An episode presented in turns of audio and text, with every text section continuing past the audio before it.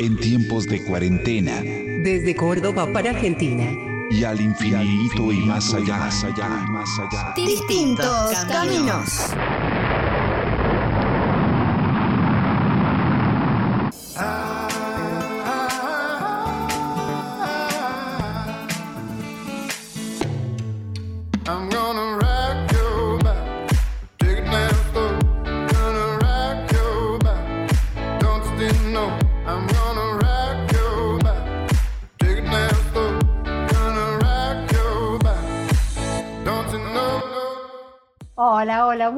Buenas tardes. Aquí estamos todos juntos nuevamente para hacer otro programa más de esto que es Di- Distintos Caminos.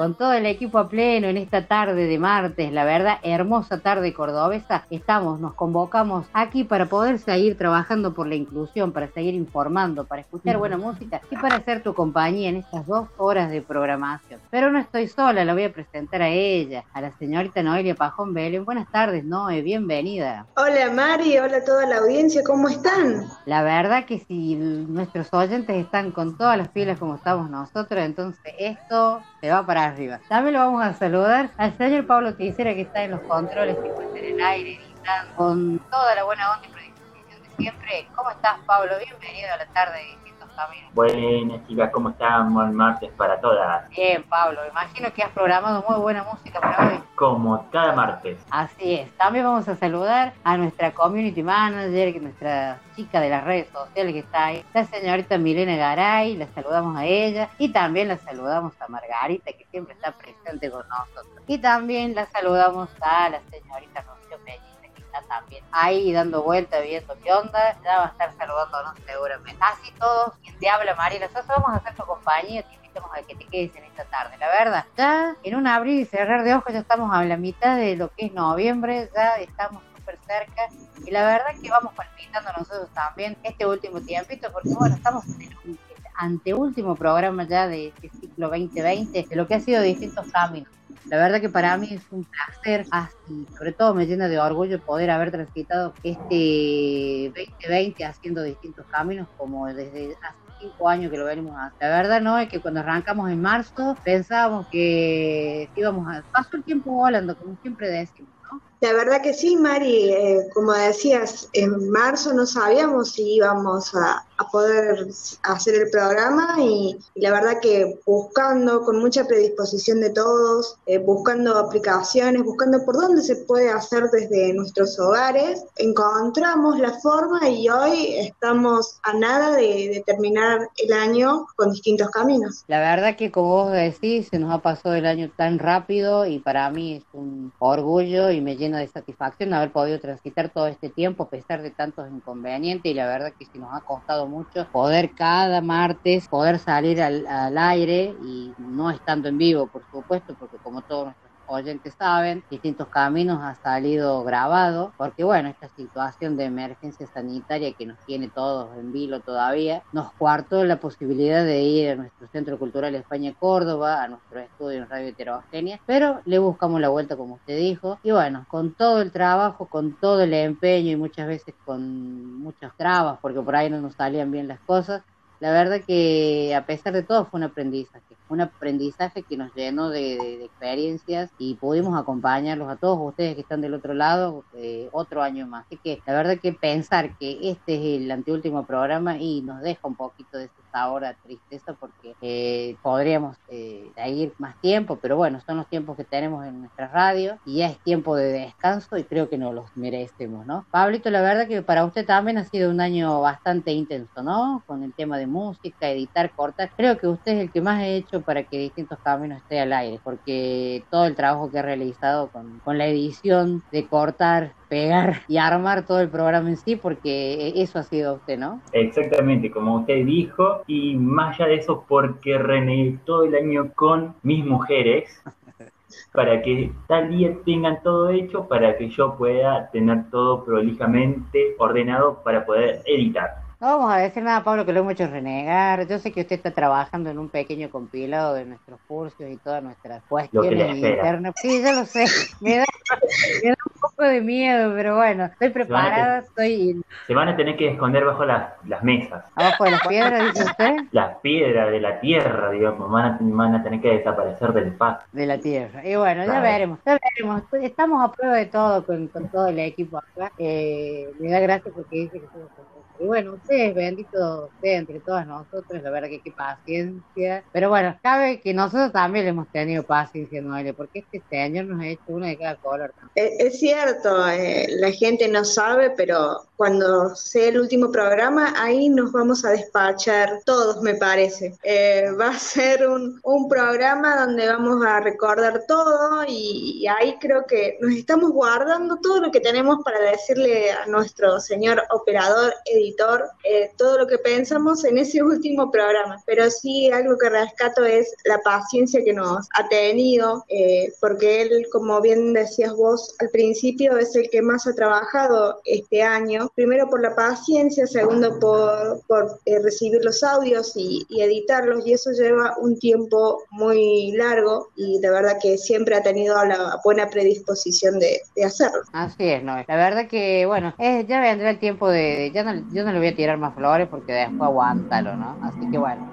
vamos a presentar nuestras redes sociales para que se puedan comunicar. Tenemos eh, tiempo para hacerlo y los invitamos a todos nuestros oyentes que puedan mandar mensajitos, puedan amañar, que la verdad que sin ustedes que están del otro lado no seríamos como hoy. Trabajar por la discapacidad, trabajar por la inclusión, por la igualdad, por visibilizar, empatizar, es un trabajo para nosotros muy importante como hemos trabajado este año, la verdad que para nosotros es lleno de orgullo. Que los invitamos a que a través de las redes sociales, lo pueden hacer, pueden seguir perteneciendo y compartir nuestras redes sociales. Eh, nos buscan en Facebook como Distintos Caminos eh, y ahí, bueno, como siempre, toda nuestra todo el posteo. Esto también nos pueden encontrar en Instagram. También nos Ah, pueden buscar en Twitter como arroba distinto C y pueden escuchar nuestro programa que sale por la web de Radio Heterogénea que es www.heterogenia.com.ar y si no también a través de la aplicación nos buscan en Play Store y App Store como Radio Heterogénea. Así es, también nos pueden escribir a nuestro correo electrónico como distintos caminos arroba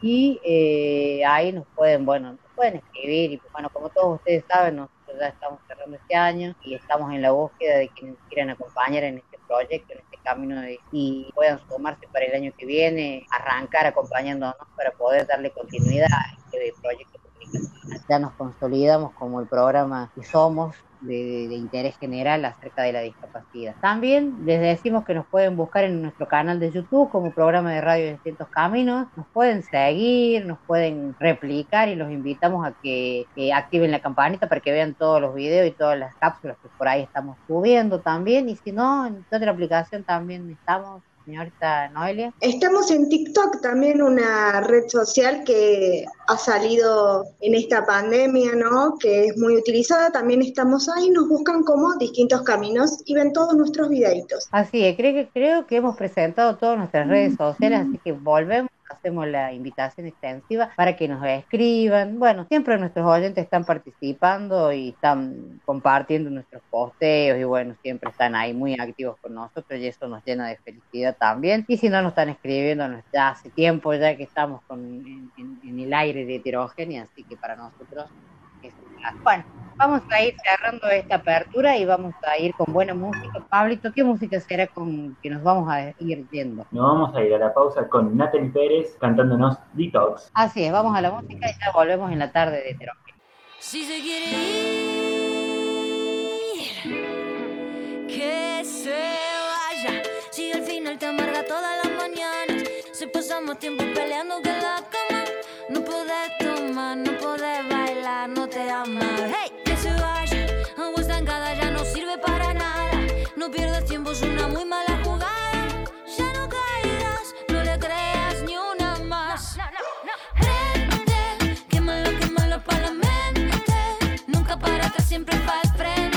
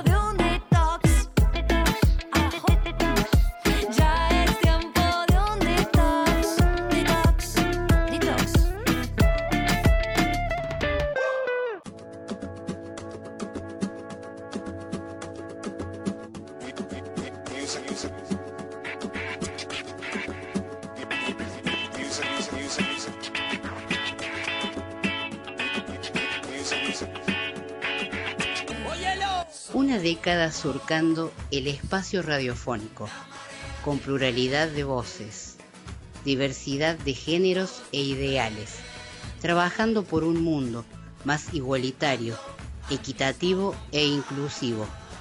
Radio heterogénea, distintas posibilidades, distintos caminos por recorrer. Por muchos años más, feliz cumpleaños.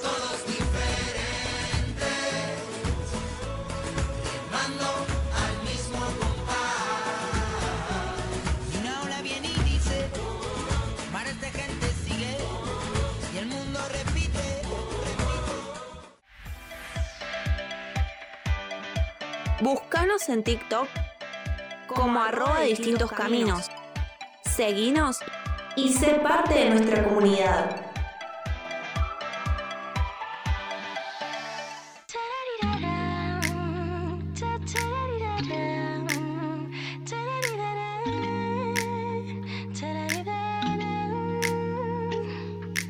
Ocho de la noche hora local, yo iba perdida por esta ciudad. La luna fue mi guía, el metro de gran vía y sin buscarte me ibas a encontrar.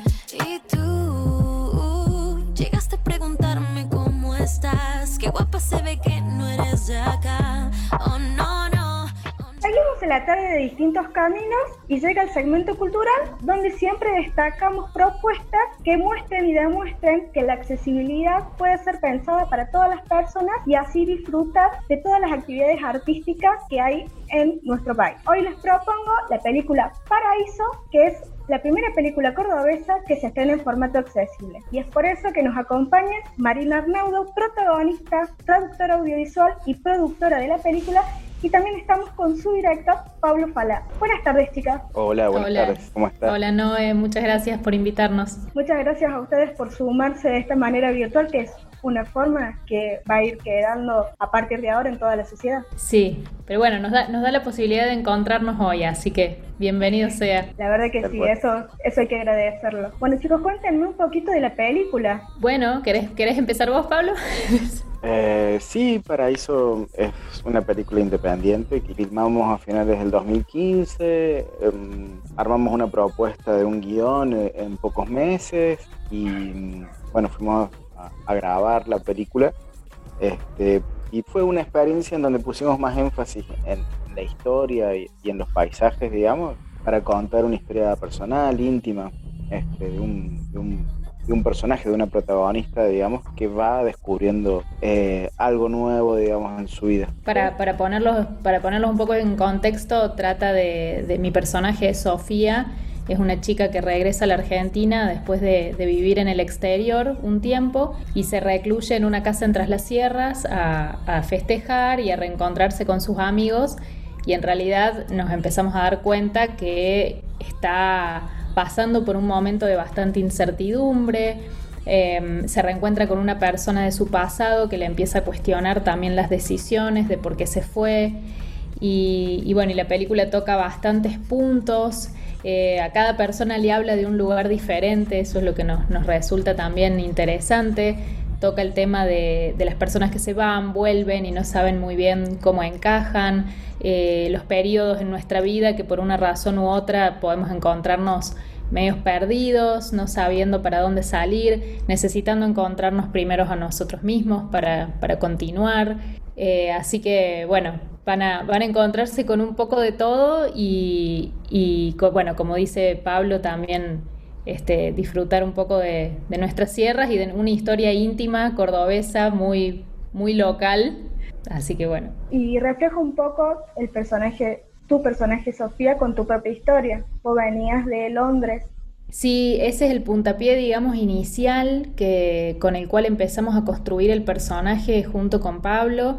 No, yo cuando regreso de Londres me encontraba, digamos, en una incertidumbre con respecto a la carrera artística, ¿no? Que siempre nos, pasa por ahí, que no sabemos, bueno, ¿y ahora cómo seguimos? Entonces yo venía de hacer más teatro musical, eh, yo estudié cine también en la Universidad Nacional de Córdoba entonces ya tenía ganas de, empezar a tener experiencia en cine y es así como lo convoco a Pablo con la propuesta de, de, hacer una película, de agarrar las riendas de nuestra carrera y no estar siempre esperando a que nos llamen, digamos, o no estar solo esperando a que las oportunidades aparezcan de afuera, sino también generarlas. Entonces, eh, desde, desde ese punto surge Paraíso y cuando nos costaba encontrar el personaje, bueno, ahí Pablo también te puede contar que, digamos, para poder darle una mirada más femenina y desde dónde, desde qué nos agarrábamos para empezar a contar la historia, entonces decidimos, bueno, ¿por qué no empezar por lo que conocíamos, por lo que teníamos más cercano,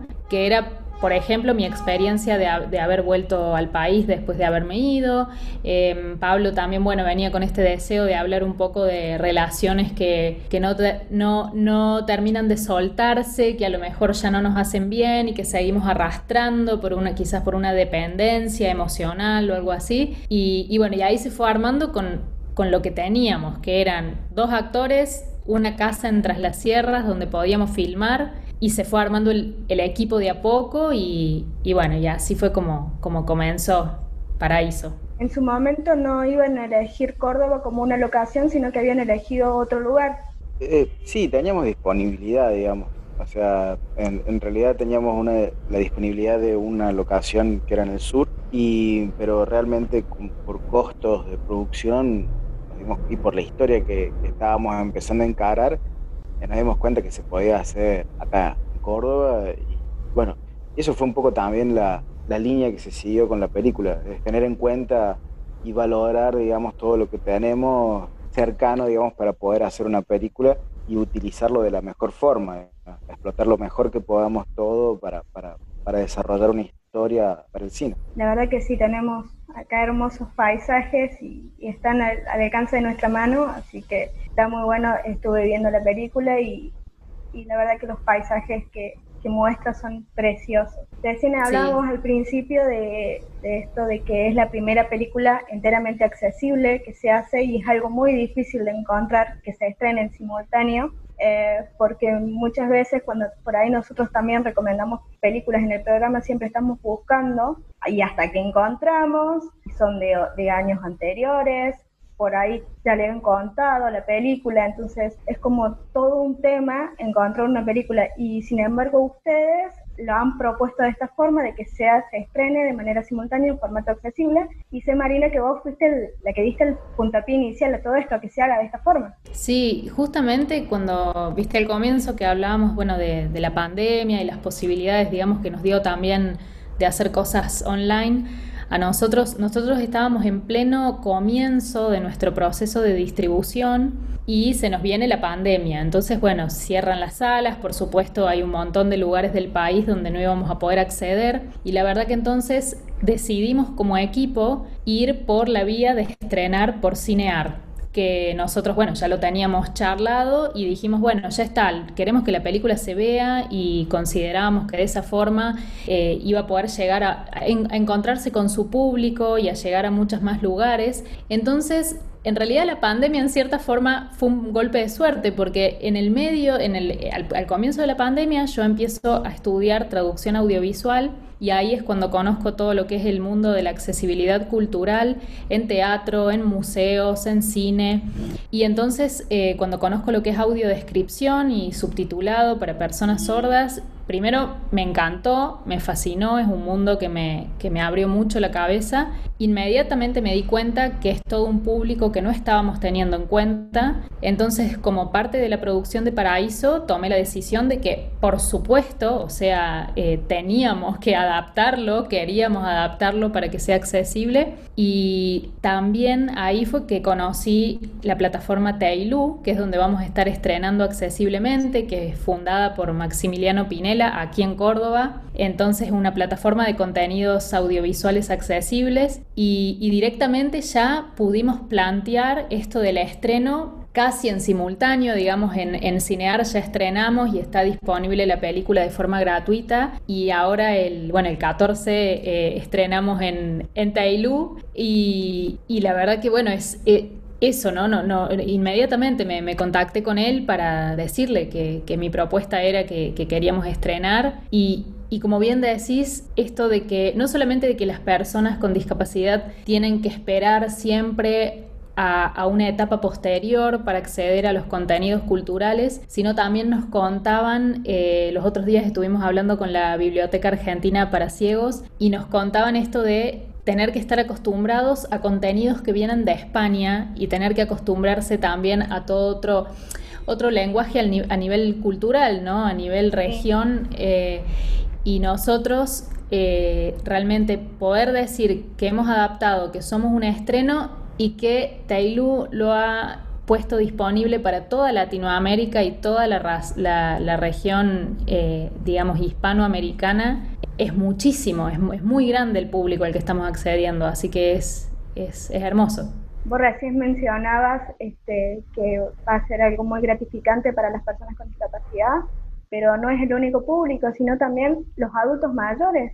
porque con la edad eh, por ahí eh, han quedado, han perdido la visión, eh, han perdido la audición y ellos creo que son el reflejo más fiel de, de todo lo que han venido eh, de cine, son muy cinéfilos, entonces también va para ellos, es un público que también eh, va, a ser partícipe y va a poder disfrutar de, esta etapa en que en su momento se pensaban que, ya no iban a poder disfrutar más de una película y, con este tipo de, técnicas que se usan, la, la audiodescripción, el subtitulado, lo van a poder seguir haciendo este, normalmente como lo venían haciendo y disfrutando sobre todo. Totalmente, sí. Sí, sí, sí. Y, nosotros siempre nos gusta, nos encanta saber, digamos, lo que, lo que piensan de la película, lo que sienten cuando la ven, lo que interpretan, lo que no entienden. O sea, realmente somos muy abiertos a, a las devoluciones y a comunicarnos con el público. Es lo que nos, nos gusta mucho eso, que, que, lo podíamos disfrutar en festivales cuando tuvimos la posibilidad de estar en festivales en, en contacto con el público y bueno, ahora lo hacemos virtualmente a través de las redes.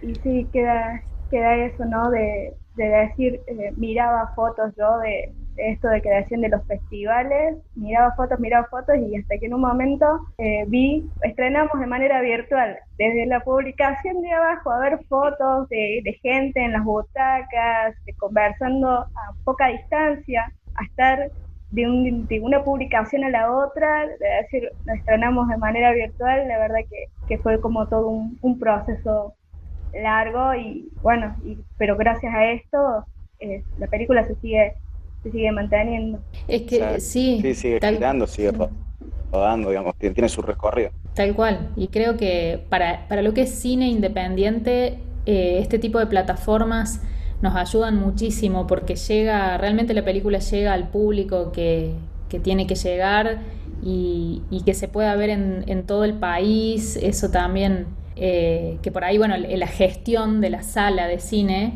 es siempre más difícil y llevar a las personas al cine es también más difícil, digamos, cuando estás compitiendo con grandes tanques de Hollywood que vienen. Entonces, eh, es muy bueno para el tipo de cine eh, digamos, de un menor presupuesto, que a eso le llamamos cine independiente, la verdad que es, es, es creo que es hasta mejor, no sé, estamos teniendo una buena devolución nosotros de, de hasta ahora, ¿no? De, de, de, lo que va del recorrido de Paraíso. Sí, creo que sí, han estado en muchos festivales, eh, se ha estrenado en muchos países y las devoluciones y las opiniones que cada uno tiene de la película, como vos decías recién, cada uno ve la película y, y, tiene su opinión diferente. Por ahí ustedes la pensaron de una forma y resulta que en los comentarios lo que la gente les comenta eh, lo vio desde, otra perspectiva y te hace pensar, mira todas las posibilidades que puede tener una persona de mirar una película. To totalmente, eso es lo que a mí más me sorprende y habiendo ahora, eh, digamos, eh, habiendo hecho la audiodescripción, eh, yo también trabajé en el guion de audiodescripción supervisada por el equipo de Tailú y es resignificar la película de nuevo.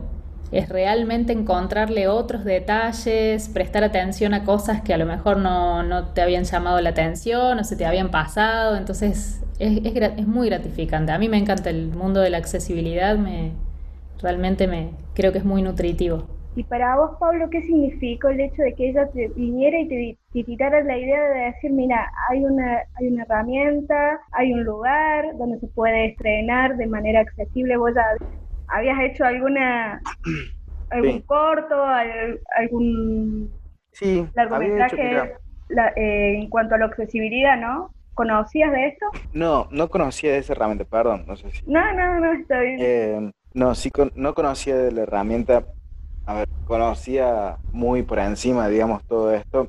Eh, sí, había hecho hace muchos, muchos años un cortometraje sobre un chico que no quería usar un implante coclear. Eh, entonces, por ahí planteábamos mucho el punto de vista de, ese chico. El 14 de noviembre pasado, hace poquitos días nada más, se estrenó en, en la plataforma Teilu eh, como decíamos antes. Eh, ¿Cómo se contactaron con Maxi para presentarle la propuesta? Bueno, yo al principio, eh, como te contaba, cuando, cuando estaba estudiando, que uno empieza a averiguar qué, qué, hay sobre esto y qué existe sobre esto, entonces eh, llego a, conocer lo que es Tailú y da la casualidad que Maxi y Pablo se conocen de, del mundo audiovisual, digamos. No sé si trabajaron juntos, Pablo, no me acuerdo. Sí, trabajamos juntos en un cortometraje que se llamaba, no me acuerdo cómo se llamaba. Uno, filmamos en, filmamos en La Rioja nos fuimos de viaje a La Rioja a filmar un cortometraje. Hoy no me sale el nombre. Claro. Está muy bueno. As así que yo en realidad al principio a Maxi lo contacto por, por Instagram, o sea, así presentándome, le dije, soy la como estamos haciendo todos ahora. claro, viste, claro, le dije que, que, bueno, que soy la actriz y la productora de Paraíso, que además estaba estudiando traducción audiovisual, que había descubierto la accesibilidad y que, y que quería hablar con él, que tenía una propuesta, viste. Así que ahí nos, nos comunicamos por teléfono y bueno, mi, mi, propuesta fue muy concreta, o sea, nosotros íbamos a estar en, en Cinear, ya sabíamos que íbamos a poder estrenar en Cinear y que yo quería adaptar la película y que además quería yo eh, practicar, ¿no es cierto? Quería poder involucrarme en el guion de audiodescripción, quería poder tener más experiencia, que ellos me guiaran, que, que fueran como una especie de mentores, digamos, y, y que si podíamos estrenar con ellos, eh, a mí me encantaría. Y bueno, también se combinó con que Tailú, que, que por supuesto ya, ya lo, pueden, lo pueden ver, pueden acceder, eh, estaba preparando una plataforma, digamos, estaba preparando la parte de poder tener estrenos nuevos en su plataforma. Entonces, Paraíso también es parte junto con otras tres películas que estrenaron y, y, como ellos ya venían armando esto, fue como que todo, viste, cuando, bueno, cuando todo tiene que ser y se, y se se combina, eh, así que pudimos, pudimos ser parte de, sus estrenos. Ellos se encargaron de, la parte de subtitulado eh, y yo del guion de audiodescripción, supervisada por, por Fer Cardoso, que, es parte de su equipo. Y, después, bueno, ellos también tienen su, locutora, digamos, que, graba las, las, partes de audiodescripción y es, es un proceso lindísimo, la verdad.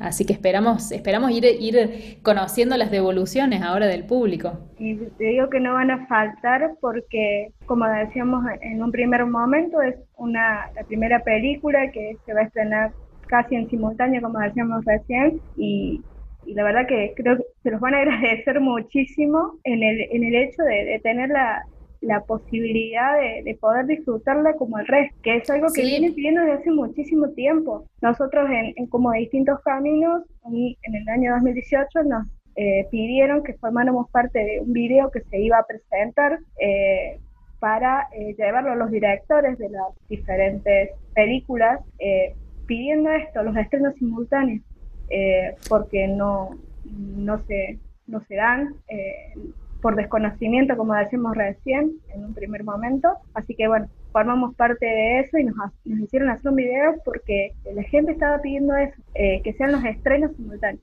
Sí, y por eso justamente los, invitamos, les dejamos la invitación a que a que nos acompañen en nuestras redes, se sumen. Nosotros estamos en Instagram y Facebook como Paraíso la Película. Eh, yo soy Marina Arnaudo en redes, Pablo Falá también sus redes.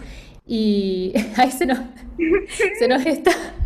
Este, y, bueno, y que nos acompañen porque como les decíamos, nos, nos encanta eh, escuchar sus, sus, devoluciones, conocer lo que pensaron, lo que sintieron, si tienen preguntas, ya estamos, eh, vamos a esperar un poquito, digamos, a, a que la gente lo, lo, pueda empezar a conocer la película. Tenemos muchas ganas de organizar digamos, una especie de, festival virtual o de encontrarnos virtualmente de alguna manera para poder encontrarnos con el público y, que poder tener esa devolución. Mientras tanto, los invitamos a que, a que lo hagan en nuestras redes y que lo difundan, que se conozca. Te agradecemos muchísimo por este espacio porque, porque es una manera de, hacerlo conocer, así que... Eh, eso. Eh, ¿Por cuánto tiempo va a estar en la plataforma Tailu? En, en Tailu va a estar por un mes, este, este mes de estrenos, así que aprovechen. Eh, se ingresa a través de www.tailu.com.ar también están en, obviamente, toda la información en las redes de, de. Y, bueno, seguramente después eh, vamos, a, vamos a gestionar para que continúe, digamos, disponible, pero aprovechen, aprovechen que este mes estamos ahí de estreno. Bueno, chicos, muchísimas gracias por, por la entrevista, por este tiempo que nos, claro, que nos han dedicado como programa.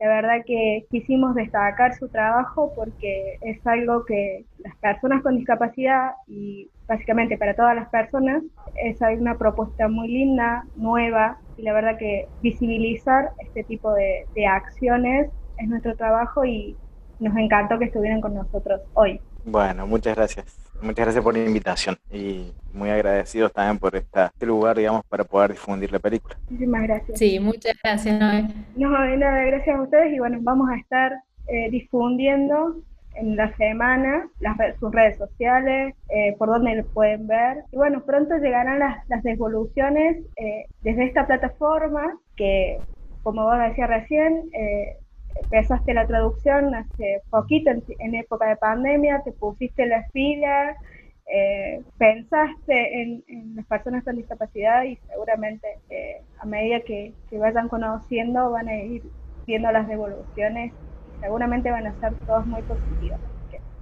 les deseo lo mejor para lo que, lo que queda eh, y la verdad, nada más que gracias. Gracias por el tiempo. No, muchísimas gracias a vos. Seguimos en la tarde de distintos caminos, vamos a la música, les recordamos que hasta las 7 nos acompañan por Radio Heterogénea, dependiente del Centro Cultural España Córdoba.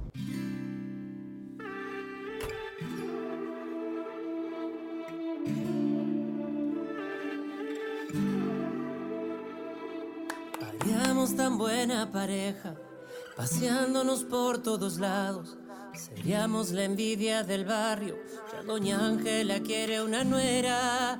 Hace rato que te estoy mirando, esto ya no puedo controlarlo. Yo quiero un Cristóbal Colón, tú me has conquistado.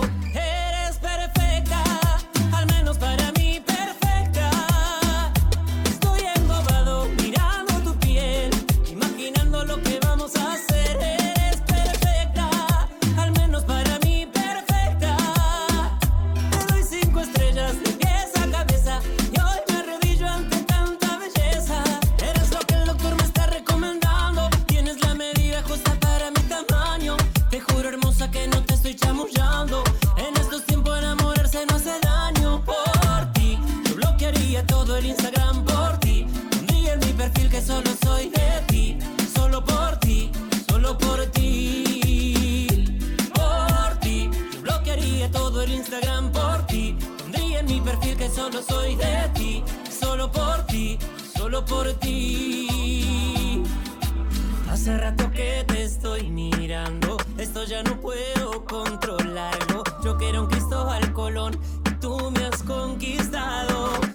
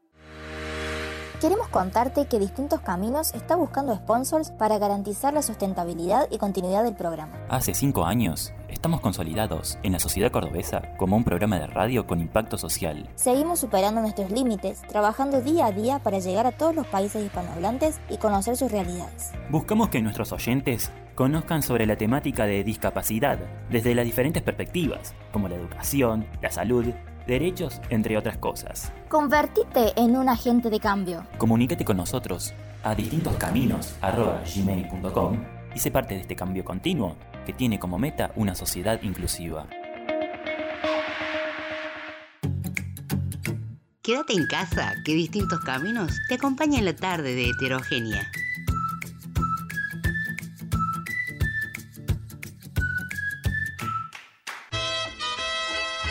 Estamos en Twitter.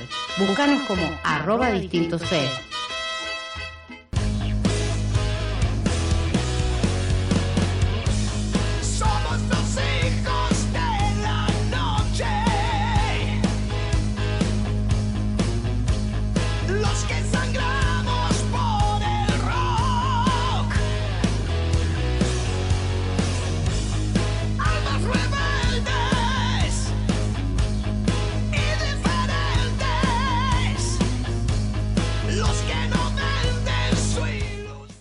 en la tarde de distintos caminos, compartiendo mucha información, buena música y nuestra compañía con vos que estás del otro lado. Vamos abriendo el segmento de la ruleta y con ella la presentamos a la señorita Rocío Pelliza. Bienvenida Rocío, ¿cómo estás mi hermosa? Hola Mari, hola a toda la audiencia, espero que se encuentren muy bien. Yo estoy muy contenta como siempre de participar en distintos caminos. Así es para nosotros también, como siempre decimos, es un hermoso grupo humano el que está trabajando con nosotros aquí en, en- en cada segmento. La verdad que para mí es un orgullo ya disfrutando de este último trecho de distintos caminos, porque bueno, como eh, ya estamos muy a punto de terminar este ciclo 2020 para descansar y bueno, volver el año que viene más renovado. Cuando digo el año que viene parece que faltara como... Y nada, estamos ya muy cerca de diciembre, se nos ha pasado el año volando la verdad, así que nada. Pero bueno, ¿qué le parece señorita si nos ponemos en onda y ponemos a girar la ruleta? Me parece perfecto, Mari. Bien, entonces empezamos y hacemos girar la ruleta y empieza a dar vuelta la pelotita por todos lados. Y viene cayendo por acá ahora y va a caer cero. No sé qué quiere decir eso en cero. Ya pasó esto otra vez, me parece. Así es, Mari, cuando la ruleta cae en cero es porque tenemos ruleta doble en distintos caminos. Así es, tienes razón, ¿cómo se acuerda? ¡Qué memoria! Bueno, entonces vamos a ver con qué nos sorprendes hoy, eh, eh, mi querida Ro. Bueno, Mari, hoy les traigo a vos y a toda la audiencia un cortometraje que eh, es del año 2014, está en YouTube, tiene por nombre Cortometraje por la Inclusión fue producido por eh, Miradas Diferentes, eh, bajo la dirección de Josefina Jiménez, junto a la Comisión Municipal de las Personas con Discapacidad de Bahía Blanca, el cual vamos a ver, eh, vamos a conocer la historia de Josefina, vamos a ver su antes y después eh, al convertirse en una persona con discapacidad. Vamos a conocer sus ideas, sus pensamientos sobre cómo veía el mundo siendo una persona que eh, no tenía una discapacidad y no conocía la discapacidad tampoco. Y después vamos a conocer su postura cuando eh, forma parte de- del colectivo de personas con este, discapacidad. Mira vos, qué interesante. No, no, no lo había visto. La verdad que iba a ser, voy a estrenar con, con, con vos en este espacio para poder verlo, el cortometraje. Me parece perfecto, Mari. La verdad está muy bueno. Si bien es, es cortito, pero es muy eh, conciso y, y tiene ideas muy, muy puntuales. Una de las eh, frases destacadas es: Ayúdame a que mi vida sea un poquito más parecida a la tuya, que hace referencia a que a veces a las personas con discapacidad eh, se nos menosprecia o se nos trata con eh, eh, tienen la- las personas que no conocen sobre la temática tienen un trato que, que no corresponde para con nosotros y también bueno eh, trata sobre la falta de empatía algunas veces no Sí, la verdad. Pero está bueno esto de poder traer a- aquí a distintos caminos y que la gente pueda eh, acceder a este tipo de videos, cortometrajes, que viene bien también para aprender un poco de la discapacidad y como vos bien decís, el tema de empatizar. Como siempre tenemos muy presente en distintos caminos, muchas veces somos un poco ignorantes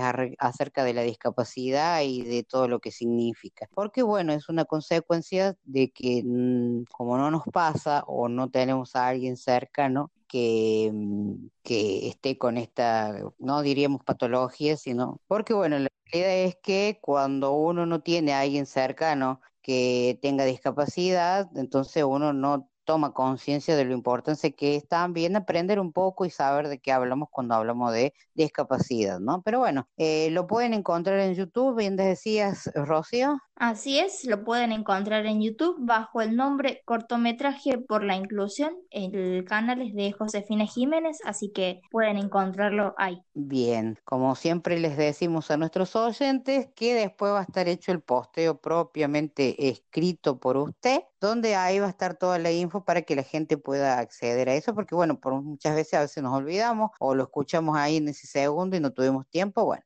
hacemos el posteo como, como, como cada ruleta en las redes sociales, ¿no? Bueno, y ahora, ¿qué, ¿con qué otra cosa nos va a sorprender? Y ahora, Mari, eh, después de todos estos anuncios, tenemos un libro que se llama, bueno, es un libro muy conocido, es eh, El alquimista de Paulo Coelho, es del año 1988, su autor es brasileño y nos cuenta la historia de un joven pastor que se llama Santiago, el cual eh, se aventura en un viaje a través del desierto en busca de un tesoro escondido y eh, el, Santiago creyendo que iba a encontrar un, un, tesoro mundano, como ser, no sé, joyas, oro, encuentra un tesoro mucho más que tiene que ver con lo espiritual, con eh, nuestra, nuestra alma, nuestra, nuestra parte eh, ahí de lo que se conecta con el universo, ¿no? Qué lindo, es muy conocido el libro, lo tengo en papel y siempre me gustó mucho eh, El alquimista porque bueno, es un mensaje más allá y como vos lo contás, de la búsqueda que uno piensa que en lo material vamos a encontrar lo que estamos necesitando y eso va mucho más allá de lo que le pasa a Santiago. La verdad que es un hermoso libro y bueno, la verdad que viene bien poder eh, traerlo aquí a distintos caminos para que la gente lo conozca y quien no lo ha leído lo pueda hacer. Así es, Mari. Una de las frases destacadas y muy conocidas de este libro es cuando uno quiere algo, todo el universo conspira para ayudarte a conseguirlo. Así es, señorita, una frase que la tengo muy presente. El universo conspira con nosotros para poder llegar a lo que uno quiere. Es un libro eh, de mucha reflexión también, donde nos, eh, nos conecta a todo lo que, lo importante que es lo espiritual, que es una gran parte de lo que es el ser humano, ¿no? Y bueno, eh, es muy lindo el libro, la verdad. Lo invitamos a nuestros oyentes que quien lo tenga lo pueda volver a leer porque es un libro ya tiene sus años, pero no pasa de moda y siempre está presente. Siempre quedan esas frases, por ejemplo, como la que usted acaba de nombrar. ¿A dónde lo podemos encontrar? ¿Lo tenemos en qué formato? Porque bueno, acá tratamos de brindar el tema de la accesibilidad para que la gente lo pueda obtener de, en, estos, en estas varias formas de comunicación, ¿no? De la accesibilidad. Así es, Mari, lo tenemos eh, en formato audiolibro. eh, en YouTube lo buscamos como El Alquimista, audiolibro completo, y nos va a salir. Igualmente les vamos a dejar el enlace, como siempre, en nuestro posteo de las redes. Y también podemos buscar el libro en formato PDF en, en Google o en nuestro buscador. Lo buscamos como El Alquimista eh, libro PDF, pero también les vamos a dejar un enlace para que puedan acceder de forma más fácil. Así es. Hoy con el tema de la virtualidad también tenemos todos estos los libros ya. eh, no es algo de lo que a mí me guste porque soy una persona que me gusta el tema de los libros y el olor a los libros, el olor al papel, el olor a las tapas de los libros. eh, eh, si bien es cierto que con, cuando adquirí mi discapacidad dejé de leer en formato de papel, pero bueno, eh, leer audiolibros es una manera también de, tener acceso a la lectura, ¿no? Nada que suplante el leer en papel, ¿no? Porque, bueno, en mi caso, pero eh, bueno, encontramos la manera de poder eh, eh, leer y escuchar audiolibros, ¿no? Que sería una manera de leer. Así que invitamos, bueno, no solamente vamos a encontrar el alquimista, encontramos en YouTube muchísima bibliografía para leer y la verdad que poder leer eh, te despierta la imaginación, ¿no? Tan, tan placentero que es una lectura. Hace mucho que no leo nada, usted sabe, Rocío, así que probablemente puedas retomar El Alquimista des- nuevamente, porque lo he leído ya hace mucho tiempo, pero veo que cuando uno, no sé si a usted le pasara y a nuestros oyentes también, cuando uno lee un libro y lo deja por determinado tiempo, lo vuelve a leer, vuelve a encontrar cosas que no leyó en el, en el primera instancia o que no alcanzó a percibir o entender, y le vas encontrando de acuerdo al momento en que estés de tu vida ciertas cosas que hacen que sea diferente de, la primera vez que lo leáis. Cada vez que vos lo volves a leer, te encontras en una determinada parte de tu vida que le das otro sentido a lo que lees, ¿no? Así es, Mari, sí me pasa. Este, yo también eh, me gusta el olorcito al libro y bueno, eh, estos audiolibros nos permiten volver a eso. Em, y sí, eh, cada eh, cuando uno retoma las lecturas le encuentra otro, otro sentido y otro gustito a, a lo que ha leído hace algunos años y también se le vienen recuerdos, memorias y, y nada, es muy, muy placentero ese momento de, de lectura o escucha o lo que sea, pero es muy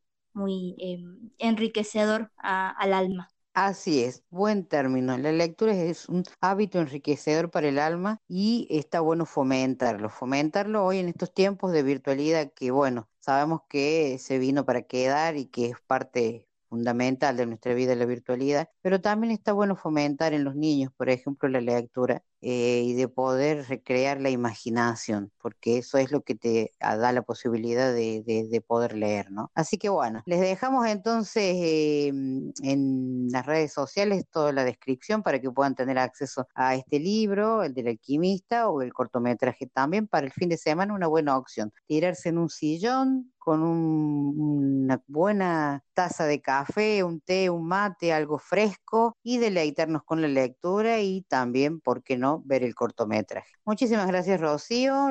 Estamos, seguimos por aquí dando vueltas ya en la tarde de distintos caminos y les invito a que vamos a la música.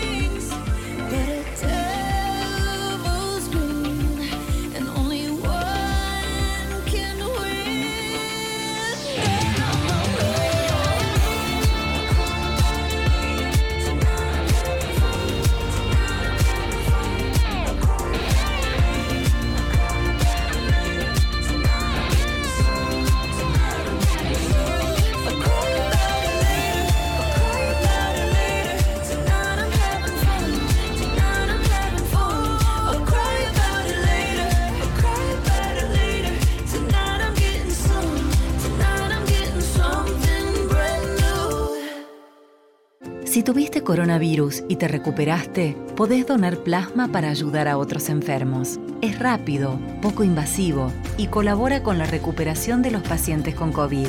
Si ya pasaron como mínimo 14 días desde que te dieron el alta y querés donar plasma, comunicate por WhatsApp al 351-704-4884 o por mail a centroplasmaferesiscovid19 Entre todos, podemos y hacemos más.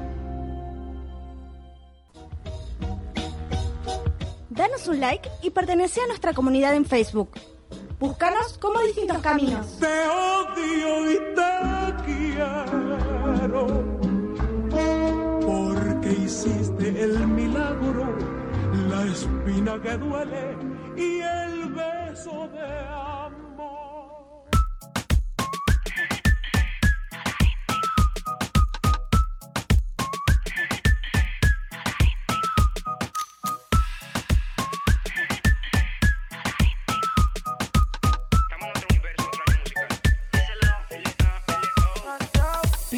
Botella en la mesa pa' ver si al fin caigo en tu boquita. Gira que gira y solo te miro a ti. Si tomas tequila. Dale, que es tu turno y todo se vale. Si me toca beber, pues dame. Son las reglas del juego. Ahora vamos a ver Y así volvemos de la pausa musical en la tarde de distintos caminos y abrimos ya nuestro segmento protagonista como cada martes, el eje central de nuestro programa, donde invitamos a personas que trabajan por la discapacidad, instituciones, organizaciones, que hacen su granito de arena para poder lograr una sociedad inclusiva, para poder visibilizar y concientizar. Y bueno, hoy la verdad que para nosotros es un placer porque nuestro invitado es de lujo. Estamos en la semana del bastón verde, porque aquí en la Argentina el 26 de septiembre es el día del bastón verde y bueno, nosotros nos enfocamos hoy en, en- en poder hablar un poco más sobre el bastón verde y de lo que significa para la baja visión. Pero lo vamos a presentar a, a- a esta persona, un hombre que trabaja fuertemente por la baja visión en España y que gracias a, a todo esto de la virtualidad ha podido replicarse y hoy lo podemos traer acá a nuestro programa, precisamente a Córdoba y a Argentina. Y para nosotros es un placer poder presentarte. ¿Cómo estás, Matías Sánchez Caballero? Hola, muy buenas tardes acá y buenos días supongo que, que allá, ¿no? Sí, estamos con una diferencia horaria de cinco horas, pero bueno, nada, agradecerte esta predisposición de poder estar con nosotros y poder charlar y que la gente te conozca. En el mundo de, del Tiflo ya nos conocemos casi todos, por lo menos de nuestro trabajo y de lo que aportamos para la discapacidad y en este caso la visual, y habrá gente que todavía no te conoce bueno, nos parece muy importante poder eh, hacer una radiografía de, de tu persona, de lo que venís trabajando, porque sos ingeniero técnico en telecomunicaciones, aparte sos autor de cuatro libros referente a la baja visión y tenés máster en accesibilidad y, diseño para, todos, tal cual. Y la verdad que, y bueno, y entre otras cosas, que la verdad que tu currículum es bastante extenso, pero bueno, por ahí sé que te da vergüenza ponerte a nombrar todo lo que haces, pero está bueno remarcarlo porque es un labor muy importante el que haces. Y bueno, nada mejor que vos para contarnos un poco de cómo va esto de la baja visión y contarle un poco a la gente qué es la baja visión. Por ahí creo que todas las entrevistas empiezan así, pero es Sí. bueno que lo puedas contar. Yo creo que lo primero es agradecer a- tanto a, a vosotros, a vuestro programa y a los oyentes el que nos estén escuchando, ¿verdad? Porque es una parte importante, el agradecimiento. Y bueno, sí, me siento un poco cohibido cuando hablan de los títulos, porque yo creo que los títulos no nos deben de estar presentando, nos debe de presentar la persona. Yo me considero un observador, voy observando poco a poco, y hace ya mucho tiempo e hice un, un máster en accesibilidad universal y diseño para todo y empecé a trabajar con, el- con, con este tipo de, de- de como consultor, ¿no? Hasta que llegó, pasaron seis años, esto fue en el 2005, a- en el 2011 hice un trabajo, una pequeña tesina, no la tesis, sino una pequeña tesina, hice un trabajo de investigación sobre las discapacidades y, el acceso a las tecnologías y me di cuenta que precisamente había un gap en la baja visión, eh, justo en las asociaciones de, de patologías visuales. Y yo pertenezco precisamente eh, a ese mundo, a la baja visión, porque tengo un, un déficit visual. Esto es un poco, siempre pongo el mismo ejemplo, ¿no? Como el blanco y el negro, que en la sociedad piensa que, existe el ciego y el que ve, no hay más, ¿no? Bueno, pues la baja visión son los que están entre medias. Entre el blanco y el negro hay una gran eh, escala de grises. Esos son esas personas que no, no ven bien ni operándose, ni llevándose, ni llevando gafas, ni, len- ni lentes de contacto, que por mucho tratamiento que tengan siguen viendo mal. Ven a las personas porque puedan esquivarlas, pero no reconocen las caras de los familiares o incluso de los vecinos, no distinguen los colores, eh, tropiezan con facilidad, incluso algunos al andar parecen como que andan un poco borrachos, ¿verdad? Por, por- por esa inseguridad. Esas son personas con, con baja visión y además eh, somos personas con un certificado de discapacidad, bien sea aquí en España como en países como en Argentina, que tiene otro, otro título de discapacidad eh, y que nos acoge la Convención Internacional de los Derechos de las Personas con Discapacidad, igual que al resto del mundo. Hablando del resto del mundo, en, en la Organización Mundial de la Salud tiene, hizo un estudio en el cual estima que hay 285 millones de personas con discapacidad visual. Sí. De esos, 36 millones son ciegos totales y el resto, 250 millones de personas, son personas con baja visión, con resto visual. Esos somos, Sí, sí. que yo defiendo. Esos son las personas olvidadas, ¿no? Digo olvidadas porque, con mucho respeto, se piensa más en, en- en una persona ciega, mm, se llega más al corazón de la sociedad de una persona ciega, el esfuerzo que tiene que hacer esa persona para llegar ahí, pero se olvidan de, de los demás. Es- es- eso es eso, y eso es lo que estoy defendiendo. Sí, es muy cierto lo que vos decís que nos encontramos en el medio, de, de- nos vamos de un extremo al otro y quedamos al medio. Y muchas veces nos toca eso de, pero ¿y ustedes cómo ven? ¿Y ustedes cómo es el tema? Porque siempre te preguntan el tema de la baja visión cómo es, porque te dicen no lo arreglas con, no te podés operar, no te podés poner lente y ya te vinculan con el tema de que tenés que usar esos lentes que, que, que son gruesos el vidrio, que tenés que sos súper miope o cosas así, y le tenés que explicar que no, que no es lo mismo y que, y bueno, y, y hasta a veces hacer como una descripción de cómo es que ve, cómo es que vemos las personas con baja visión. Y está bueno este trabajo que vos haces y que lo vas llevando adelante, pero a la perfección, porque es un trabajo de concientizar, ¿no? Y de ponerte a- a hablar y dar charlas y explicar y que puedas asesorar sobre eso. Sí, de hecho, en las charlas que doy, en los talleres, eh, intento que eh, mis alumnos empaticen con la baja visión. Y hay tres grandes rasgos que tiene la baja visión. Bueno, son dos. Uno es el- eh, la agudeza visual y otro el campo visual. La agudeza visual siempre siempre se lo digo a mis alumnos, ¿no? de cuando les pongo el ejemplo, cuando nos duchamos y empañamos el cristal, bueno, pues eso sería una pérdida de agudeza visual. El alumno se mira en ese espejo que está empañado y ve la figura, pero no ve la expresión. Pues eso es el- una pérdida de, de agudeza visual. Y precisamente es un- una comparación, por ejemplo, con unas cataratas. Luego existe el campo visual y dentro del campo visual dos rasgos, hay dos características. Una campo pérdida del campo visual central, que eso lo, lo realiza, por ejemplo, un Stargardt, una, una patología que es el Stargardt, y no permite ver por el centro del campo visual. Esa persona que tiene Stargardt tiene que mirar, digamos, por el rabio del ojo, por el exterior, ¿no? Claro, sí, sí, por el costado del ojo, sí. Por el contorno, O efectivamente. miren, reojo. Eh, Exacto. Entonces, cuando, incluso cuando hablas con esa persona, no te mira directamente a ti, ¿no? Parece que es una mala educada, porque estamos acostumbrados a que cuando hablas con alguien, te comunicas con alguien, nos miramos cara a cara, nos miramos a los ojos. Esta persona tiene que girar el ojo un poquito. Parece que es muy mal educada, pero eso es lo que tiene. Luego existe otro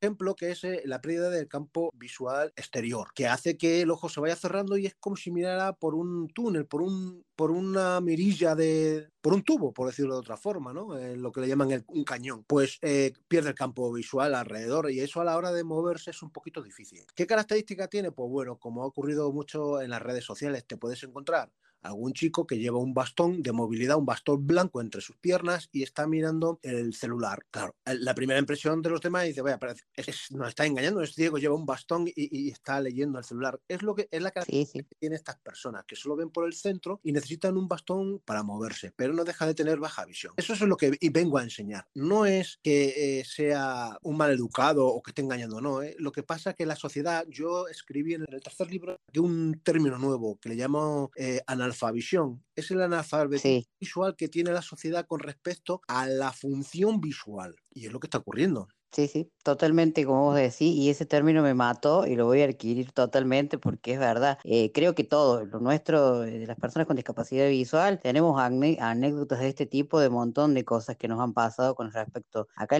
con, con el bastón y el celular y cosas que nos pasan, Sí. hasta la posibilidad de poder distinguir el número de un colectivo cuando lo tenés súper cerca, es decir, ¿cómo? Si tenés un bastón, ¿cómo haces eso?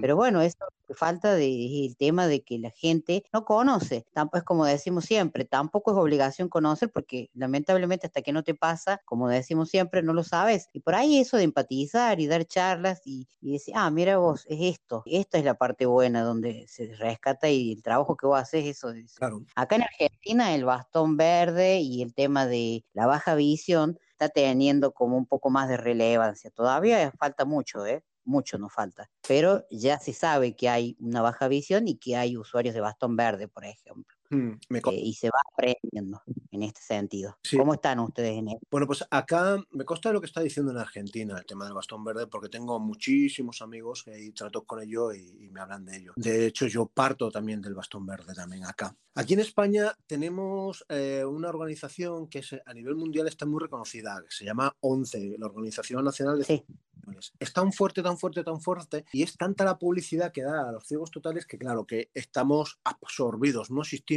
No existe el bastón verde, eh, no existe la baja visión, ni, ni está reconocida en la, en la normativa. Cuando se forman las leyes no se nos tienen en cuenta. Es que no es ni siquiera invisibilizados, no, no, no existimos para ese aspecto. Para los números sí, para los números sí existimos, ¿no? Porque la ONCE habla de, de- de eso, de 300.000 personas con discapacidad visual, pero, o, o mejor dicho, lo lleva al término de la ceguera, habla de 300 millones de personas con, con ceguera. Sí, sí, sí. Todo, todo lo mismo, una misma cosa. Sí. Efectivamente, y eso no es así. Eso lo que, que lleva, ¿qué- ¿a qué lleva? Pues a que las personas, la sociedad, empaticen con esa realidad, o mejor dicho, con esa no realidad. Entonces, cuando un, llega una persona que va a diseñar algo, se em- empieza a empatizar.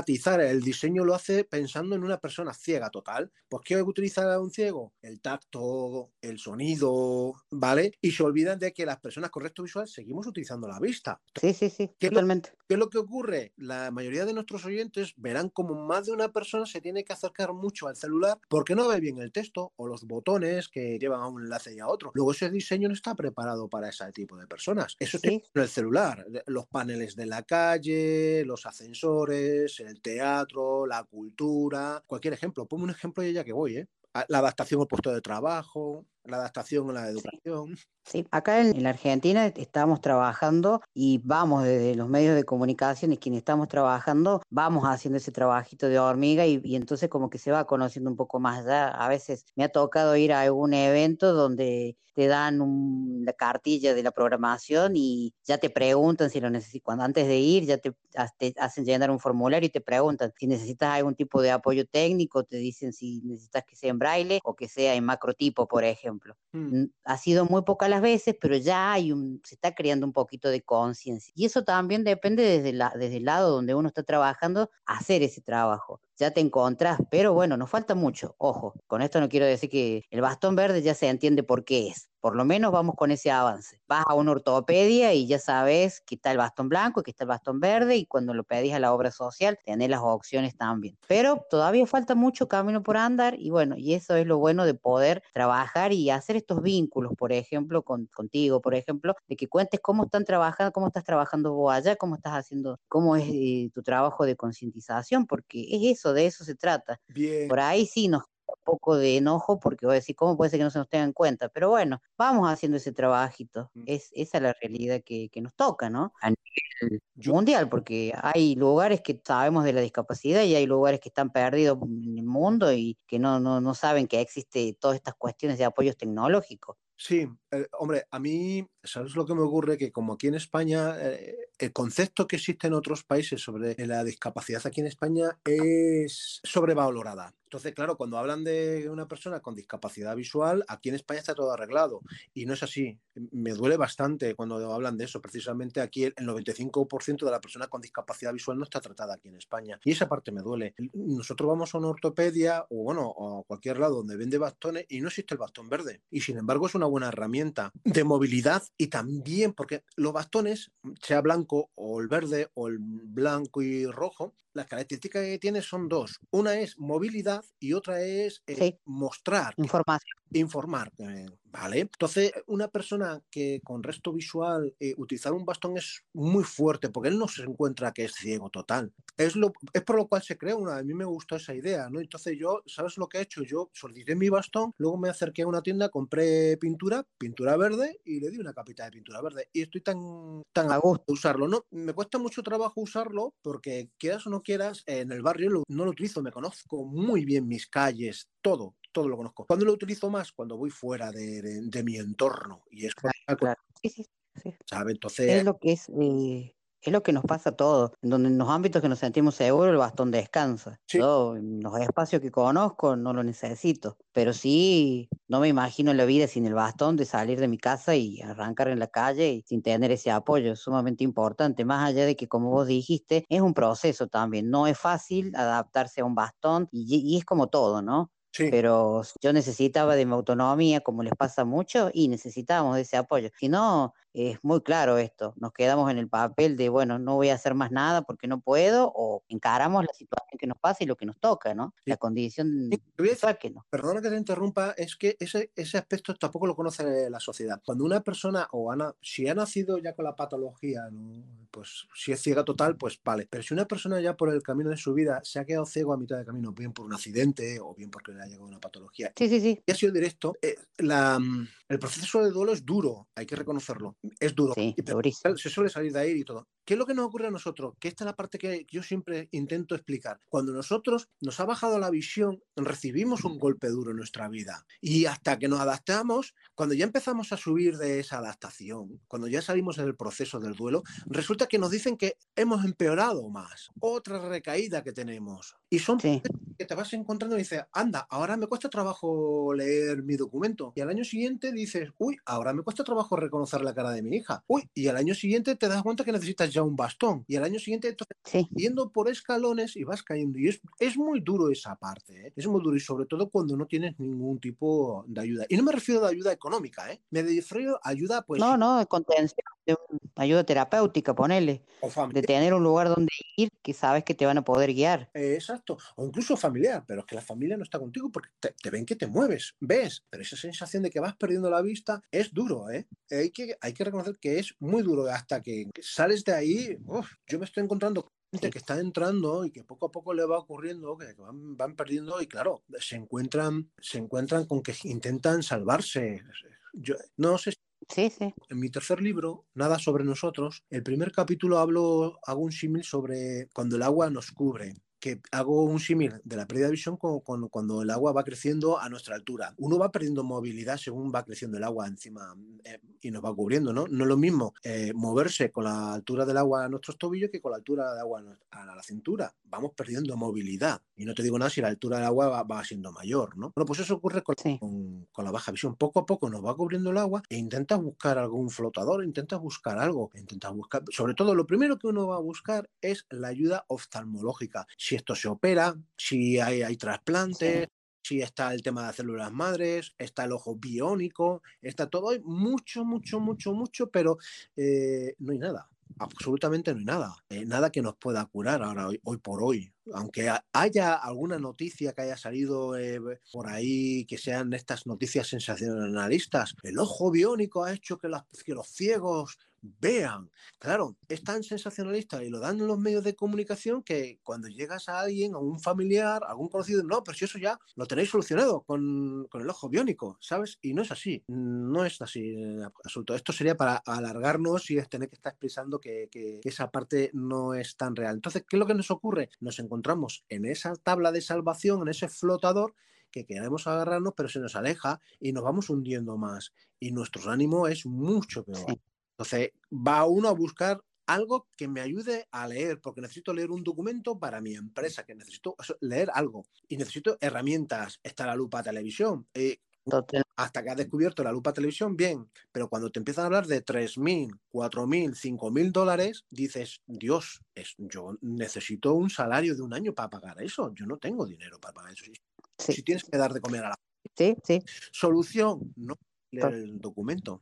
¿Sí? Es como decís, mucho de esto que vos hablas sobre estas cuestiones de herramientas técnicas que nos sirven para poder tener una vida plena y poder desarrollarnos, poder trabajar, poder estudiar y demás, mucho de esto lo hablas en, en- uno de tus libros donde habla de una guía de ayuda técnica de, de bajo coste o bajo costo que sería acá, sobre que das como algunos tips de poder, porque a ver, no todo el mundo, primero, no sé cómo será el tema de las obras sociales allá, no sé si se te dirá obras sociales, pero acá no todas las obras sociales te cubren este tipo de eh, aparatos tecnológicos para, para ayudarte a mejorar tu calidad de vida, para leer, para trabajar. eh, por ejemplo, una, una, una lupa eh, de esas que son que vienen, bueno, no me va a salir el nombre ahora, pero que son lupas que, que las guardas en el Ah, bolsillo, que son, las prendes y no hay la lupa común, sino de esas otras que son diferentes, técnicas o tecnológicas, no sé, no me sale ahora el nombre, ya me, me hizo una nube. Por ejemplo, lo que hablas vos de la pantalla esa y otras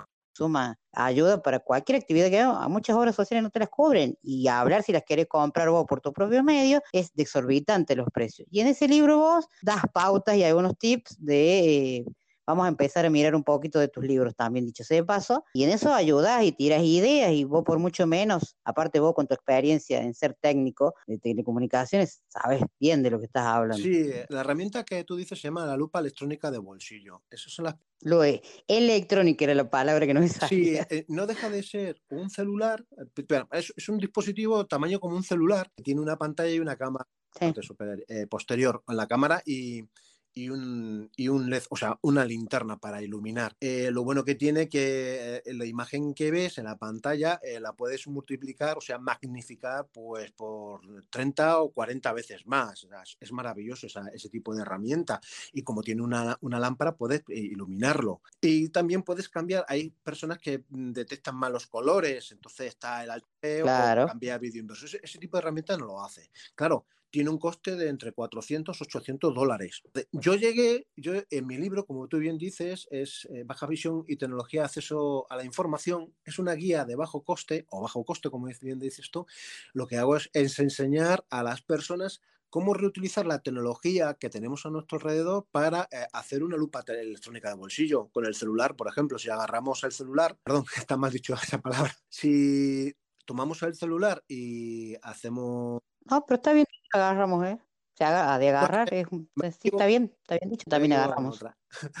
Entonces, eh, cogemos el celular, lo ponemos en la cámara, modo cámara, y ya lo tenemos ahí, hacemos un zoom y ya está. Que no es suficiente, pues hacemos una fotografía, nos vamos a la galería y aumentamos más todavía. ¿Qué estoy enseñando a las personas? Que todo aquello que tiene un celular le estoy ahorrando 400, 800 dólares. Si, esa, si ese celular lo puedes conectar a través de un adaptador a una pantalla, conviertes el celular en una lupa televisión te ahorras 3.000 dólares. Entonces, pues ese tipo de historias son las que yo enseño, ¿sabes? Eh, porque creo que es importante. Y eh, Es muy importante, muy importante, muy, muy, muy, porque la falta de conocimiento a veces te hace eh, querer, porque obviamente uno tiene la necesidad de esas herramientas, no, no es que se nos ocurre porque sí, las necesitamos para poder trabajar, como te dije, estudiar, para, para- qué sé yo, hasta para ir al supermercado a hacer las compras y leer las etiquetas, se necesita sí. esas.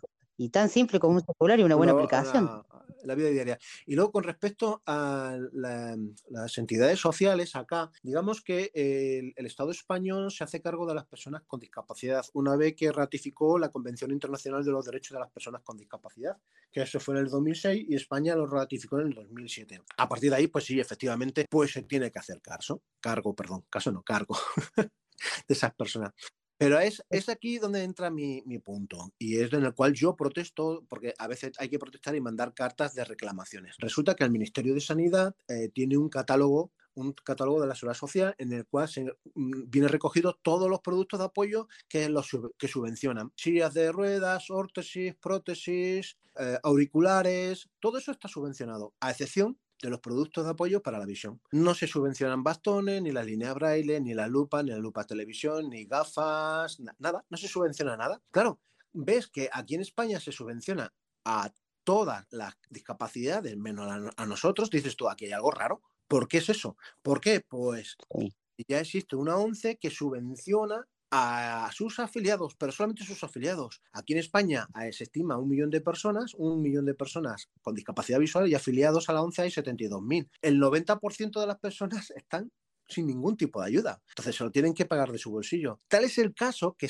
hay aquí asociaciones, ojo, que, pa- que parece que, que- que no, pero aquí hay asociaciones en Madrid, en, en el propio Madrid, que ayudan a la financiación de gafas para familias que no pueden. Gafas, gafas para estudiar, para ir a trabajar. No estoy diciendo nada raro. Entonces, te encuentras con esa injusticia y dices, "Um, a mí me parece estupendo que a un niño que le hace falta una silla de rueda se lo subvencione si no tiene esa, no- si su familia no tiene posibilidad, pero que no subvencionen una lupa televisión para un niño que va a estudiar también, igual que el que va en silla de rueda, me parece muy injusto y eso es lo que, por lo cual yo también, aparte de informar, reclamo y llamando cartas al Ministerio de Sanidad, he mandado cartas también pues, a, a diferentes organismos. Que mucho camino, ¿no? Que falta. Sí, acá nosotros estamos en, en, en eso que también la obra, las obras sociales no todas te cubren, pero bueno, hay muchas de que sí, e incluso hasta eh, aparatos para poder eh, leer y que, que, que se pueden, que, que usan y que son bastante caros, han podido, mucha gente que conozco lo puede tener, o sea que,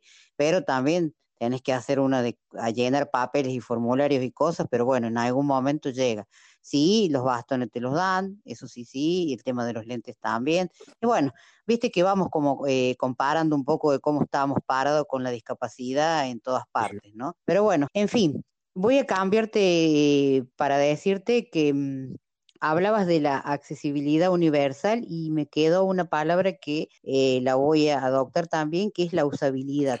Contame un poco, eh, de, o sea, yo lo sé, pero quiero que lo cuentes vos con tus palabras, porque la verdad que me, me, me, me cambió la cabeza un montón esas dos frases, la accesibilidad universal y la usabilidad. Vale, son primas hermanas, van unidos de las manos para, para que las personas podamos acceder a nuestro entorno. La accesibilidad universal, bueno, primero es la accesibilidad, que es, la, es eh, como dice la, la, RAE, la Real Academia de la Lengua, dice que eh, la accesibilidad es cualidad de acceso. Si yo quiero subir a un edificio, eh, digo subir porque antes de, antes de llegar desde, desde, la calle hay que subir a él, pues me encuentro con una, solo con unas escaleras, vale, yo puedo subir, no tengo problema, pero los que van en silla de ruedas, los que van con carritos, los que van con bolsas, les puede costar más trabajo. Entonces, para eso se pone pues una, una rampa, les pone una rampa o incluso un elevador. Entonces, ¿qué es lo que estamos haciendo? Poniendo más opciones. Para mí la accesibilidad es poner opciones para que cualquier tipo de persona, digo cualquier tipo de persona, esto es importante porque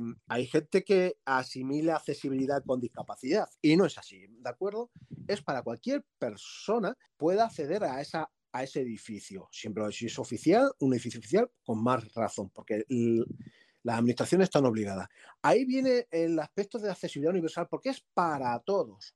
Si solo, solo ponen eh, las escaleras, solo ponen las escaleras, pues obviamente están dejando atrás. Por mucho que las escaleras las hagan accesibles, que pongan unas bandas, eh, estén bien iluminadas y pongan una barandilla, están dejando gente atrás. ¿Están haciendo que las escaleras sean más accesibles y pueda acceder más gente a ese edificio? Sí, pero se están dejando atrás personas. Eso es la accesibilidad, poner elementos. A, hacer que sea más accesible ese edificio. Y bueno, cuando hablo de edificio, hablo de cualquier elemento. Y la usabilidad es, es decir que sea usable sería redundante, ¿no? Es, es, es hacer que esa rampa sea accesible, sea usable. O sea, que el usuario, ahí no quiero recalcar tanto, quien la, la persona que esté utilizando la rampa perciba que es fácil, que eh, eh, consigue su meta. Si está muy inclinada, le costará más trabajo que si está menos inclinada. Al estar menos Sí. inclinada, hacemos que sea más usable para esa persona. Eso es la usabilidad. Eso es- sería el, la eficien- efi- que- lo eficaz que sería ese elemento que han puesto. ¿Sí? Claro, totalmente. Es, es, es como pasa acá en algunas calles de nuestra ciudad de Córdoba, que nos encontramos que tenemos las rampas, pero bajas por ahí, pero por el otro lado, cuando llegas a la otra acera, no tenés la rampa para subir. Entonces no tiene sentido. O sea, eso es la vamos. usabilidad para mi poder que esté y que sea realmente Claro, viable, que se pero- pueda usar exacto, que se realmente pueda como usar. se dice la Pero no voy a hablar de la inclinación, sino eh, voy a hablar que simplemente esté ahora preparada para que en tiempos fríos no, no se resbale la gente en una rampa. Entonces, Claro. si se prepara esa rampa para que pueda haber- pasar las personas tanto en invierno como en verano, cuando llueve, cuando se moja, ¿no? Y no resbala, haremos que sea más usable y seguro, en definitiva, más confortable. Estamos buscando la comodidad, ¿no? Sí, sí. Pues eso, eso sería la, sí, usabilidad.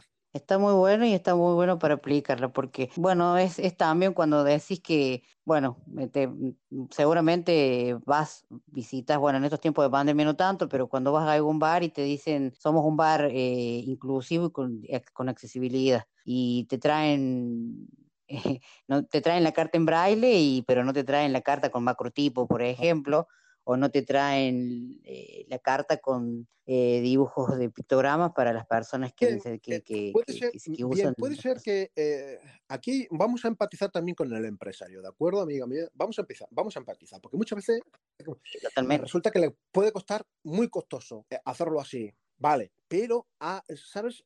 Puede ser que propios trabajadores estén, empaticen con la gente con baja visión y que yo que voy con una visión mala digo, oye, perdona, no lo veo bien. Y él se ofrece, yo le cuento la carta y empieza y te lo está contando, ¿vale? Es una forma de acceder. Entonces, la, la accesibilidad sí, sí, no es sí. que pongamos elementos constantemente. Yo para mí la accesibilidad, tengo otro artículo en el cual hablo que hay capas de accesibilidad. Entre una de ellas es precisamente, eh, sería cómo llegar a esa carta de, un menú que me estás diciendo, que estamos diciendo. Pero si los trabajadores también empatizan el entorno en el cual eh, se encuentra ese menú, también me es, a- es accesible. E incluso para llegar al restaurante, porque tú estás hablando de la carta ahí en el restaurante cuando se llega a. ¿Es fácil llegar al restaurante? Porque también eso es lo que tenemos que, pensar.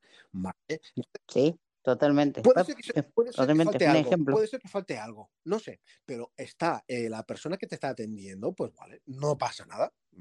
No hay que tirarse de los pelos. La accesibilidad universal no la vamos a poder conseguir, es- eso es una utopía. No vamos a coger un edificio histórico, no sé, piensen ustedes ahí en su país algún edificio histórico y le vamos a poner un ascensor porque así pueden acceder las personas que van en silla de ruedas. Estamos estropeando la cultura nuestra o en su caso de su país. No pueden poner ese edificio. Sí, Entonces, sí, ¿Cómo sí. puede acceder esa persona en silla de ruedas? Si no quieren estropearlo, si no quieren estropearlo, pues accederá a ese edificio virtualmente. Bueno, estoy poniendo un ejemplo, ¿no? No, no sé, es que, que se me puede ocurrir, ¿sabes? No van a hacer que las cataratas de Iguazú eh, poner una rampa que vayan con las... No sé, eh, ¿cómo decirlo? Es que no pueden estropear un entorno ecológico tampoco para que puedan acceder las sillas de ruedas, ¿no? Eh, hay que llegar a un, algo ya sentido común sería en este caso. Y claro, no vas a estropear algo así. Entonces no se puede llegar a la accesibilidad 100%. Entonces existe esa persona que te va a ayudar o esa plataforma virtual o hay un montón de herramientas luego que nos puede llegar a ello. Te cuento esto, más también porque yo he estado este fin de semana con, con mi mujer y mi hija, fuimos a un restaurante, obviamente la carta para mí no la veo bien, pero en las mesas ponen los códigos QR. Voy con mi celular, me acerco al código QR y tengo en mi celular el- la carta. Entonces ya ahí ya, como yo tengo herramientas, ya puedo ampliar y lo puedo leer. Luego han puesto un, sí, la verdad que han puesto un elemento que es el QR. Mm, A ver, a, a ver qué soluciones hay. Lo que quiero decir que soluciones hay, opciones hay. Y hay que pensar Sí. también que, que un empresario no va a estar sacando de su dinero, voy a pagar esto, voy a pagar esto, voy a pagar esto, porque mm, se- lo que van a hacer los empresarios es esconderse, ¿no? No hay que asustarles, no hay que decir, oye, que esto va a ser coste, coste, coste. No, no, no, tampoco es eso. ¿Sí? Pero también convengamos, Matías, que con un poquito de voluntad se pueden acomodar muchas cosas y se pueden hacer ciertas cosas. Primero porque también es una cuestión, si lo ponemos desde este punto, eh, todo lo que es el colectivo de discapacidad visual y cualquier discapacidad somos muy consumistas también. Entonces también tiene, tiene que haber esa posibilidad de, bueno, es, también es una inversión. Obviamente que no podemos pretender que todo el mundo eh, eh, tenga todo accesible. Bueno, va a faltar. Es muy cierto lo que vos decís, que lo de la accesibilidad eh, universal es una utopía y que no vamos a encontrar siempre todo. Pero bueno, vamos a tratar de hacerlo lo mejor posible, porque de eso se trata. Y, y me gusta esto de que vos decís universal, porque esto lo vamos a usar todos. O sea, eh, hablas en tus ejemplos de, ir, al, tomar un ascensor para subir y tener el panel donde los números no están grandes o no tienen contraste de color. Eso no le va a servir solamente a la persona con discapacidad visual. Hay gente adulta mayor que también va perdiendo la vista y necesita capaz, le viene, pero de pelo poder ver un número más Claro, grande o poder Vamos a ver, eh, eh, vuelvo a insistir. Etiqueta a la gente accesibilidad con discapacidad y no es así. La accesibilidad es para todos. Entonces, eso. hay gente. Por eso viene, viene este concepto que vos das. hay gente que no ve en esos momentos, por yo qué sé, por cualquier motivo, ha tenido un accidente y tiene una, una, eh, una discapacidad temporal, puede tenerlo.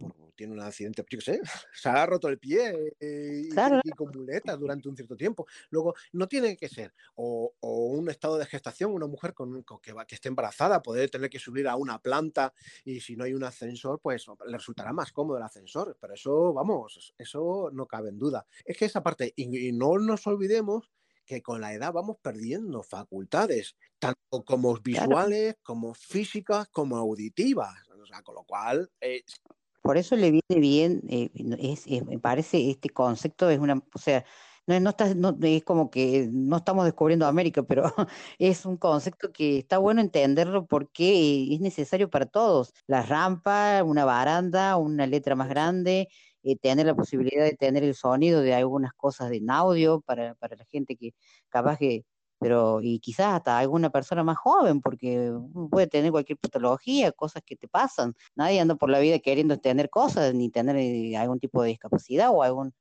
pero viene bien para todos. Por eso me gustó mucho este concepto que traes vos a la mesa aquí de distintos caminos. Mati, vamos a ir cerrando. Por último, quiero que me cuentes de tu último libro, el de... me gusta mucho el título, veo mi manera, eh, y que nos cuentes un poquito. La verdad que yo todavía no lo he leído, así que tengo el compromiso de leerlo porque nada, me, me, me encanta el de nada sobre nosotros. Nosotros también es, es, es- creo que es un, es un manual guía para nosotros en muchos aspectos de las cosas que hablas. Nada sobre nosotros, parte del lema Nada sobre nosotros y nosotros, acuñada por el Foro de Vida Independiente desde los años 70 en- por Estados Unidos, Nothing About Us With Us, Us, que viene a decir que no tienen por qué hablar de mí si yo no voy a estar presente. Pues, ¿quién, quién- quién mejor que yo que para decir que, que- que poder, cómo poder ayudarme, ¿no? Bueno, pero yo lo que hice es poner un punto, plus, en el medio de la frase para cambiarlo todo. Nada sobre nosotros, porque es lo que está ocurriendo. No, no hay nada más sobre nosotros. Sí, bueno, eh, esto es una utopía, obviamente, poco a poco va, va surgiendo cosas, ¿no? No hay que ser tampoco tan negativo, pero que poco a poco, ¿eh? Poco a poco. Lo que pasa es que lo plasmo en ese libro y el título me gustó muchísimo y le dejé ahí. Este último, Sí. el Veo a mi manera, me encanta también el título. Fue una, una amiga hace ya mucho tiempo porque dijo así, ¿no? Es que nosotros, refiriéndose a las personas, porque estábamos en un foro con, de personas con discapacidad visual, con, con resto visual, lo decía así, es que nosotros vemos a nuestra manera y ahí es tal cual. Cada uno ve, he puesto antes tres ejemplos, ¿no? Al principio de la entrevista, pero eh, hay muchísimos, pero muchísimo más. Nos estamos olvidando de la cromatoxia, que no distingue los colores, nos, nos olvidamos de la ceguera nocturna, que por la noche es cuando no ven. Entonces, cada uno ve de una forma diferente. Entonces, yo, este libro parte de un deseo de contar la realidad de las personas con baja visión. Habrás leído o, Sí. habrá- o la- o los, o los oyentes habrán oído o habrán es- leído libros de personas que han tenido un accidente, han, han llegado a ser ciegos, bien por una patología y tal, y cuentan su vida de cómo ha sido una vida exitosa, han pasado del proceso de Elo y han, y han- y han llegado a cotas altas de, de- de, yo que sé, hasta de llegar al Everest, ¿no? Haciendo, haciendo eso, que como que el tener una ceguera y hacer algo fantástico son, es algo maravilloso y se olvidan de las personas con, con resto visual, que también es maravilloso. Que hay muchas personas que les cuesta trabajo distinguir a sus hijos cuando salen del colegio. ¿vale? Les vas a esperar y no los ven bien. ¿eh? O sea, que no pensemos que esto es algo solo de la ceguera. Bueno, hablo de ceguera por poner un ejemplo, ¿no? Pero de discapacidades grandes. Entonces, aquí de cualquier Aquí cogí, entrevisté a personas, les hice entrevistas, varias entrevistas, procuré que fueran con personas con diferentes patologías, no se repite ninguna patología, y hay de todo, incluso accidentes, enfermedades, obviamente patologías, ¿no? De nacimiento, cuando han ocurrido a mitad, que nos contaran ellos mismos cómo ven, cómo sienten su día a día, qué, qué, qué, cómo han estudiado, cómo han llegado adelante, o cómo están estudiando, ¿no? Eh, cómo han cambiado su vida y qué, y qué, podían qué les gustaría cambiar si tuvieran una lámpara maravillosa que pudieran pedir un deseo, qué les gustaría cambiar. Eso es, es- eso es lo que he enfocado en el libro. Y este libro, pues, tienen, tengo eh, de todas diferentes edades, desde niñas de tres años, obviamente la niña de tres años no habló, habló su madre por ella, ¿no? Sí, Hasta mayores de totalmente. 80, con ya te digo, diferentes patologías, e incluso algunas que ni siquiera podíamos conocer, como es el keratocono. Y yo descubrí el keratocono acá. Digo, ¿qué es eso? Sí. el keratocono es una inflamación de la córnea. La- tenemos una córnea que es como un casquete, ¿no? Como si cortáramos un balón de fútbol y queda así. Pero el- el keratocono hace que, nuestra, que, esa, que esa córnea queda como un cono. Es un cono, por eso keratocono. Es un cono y produce, pues eso, Sí. eh, una discapacidad visual. Les, se les corrige con, con las lentes, le unas lentes esclerares especiales que vienen a costar en torno a 1.000, 1.500 dólares. No está mala broma. Y son personas, pues bueno, bueno, en mi libro hablo, hablo, hablo de ello, de chicos que están estudiando, gente que, que estuvo estudiando y que le cambió la vida a mitad de camino. Todo ese tipo de historias están plasmados en, en este libro.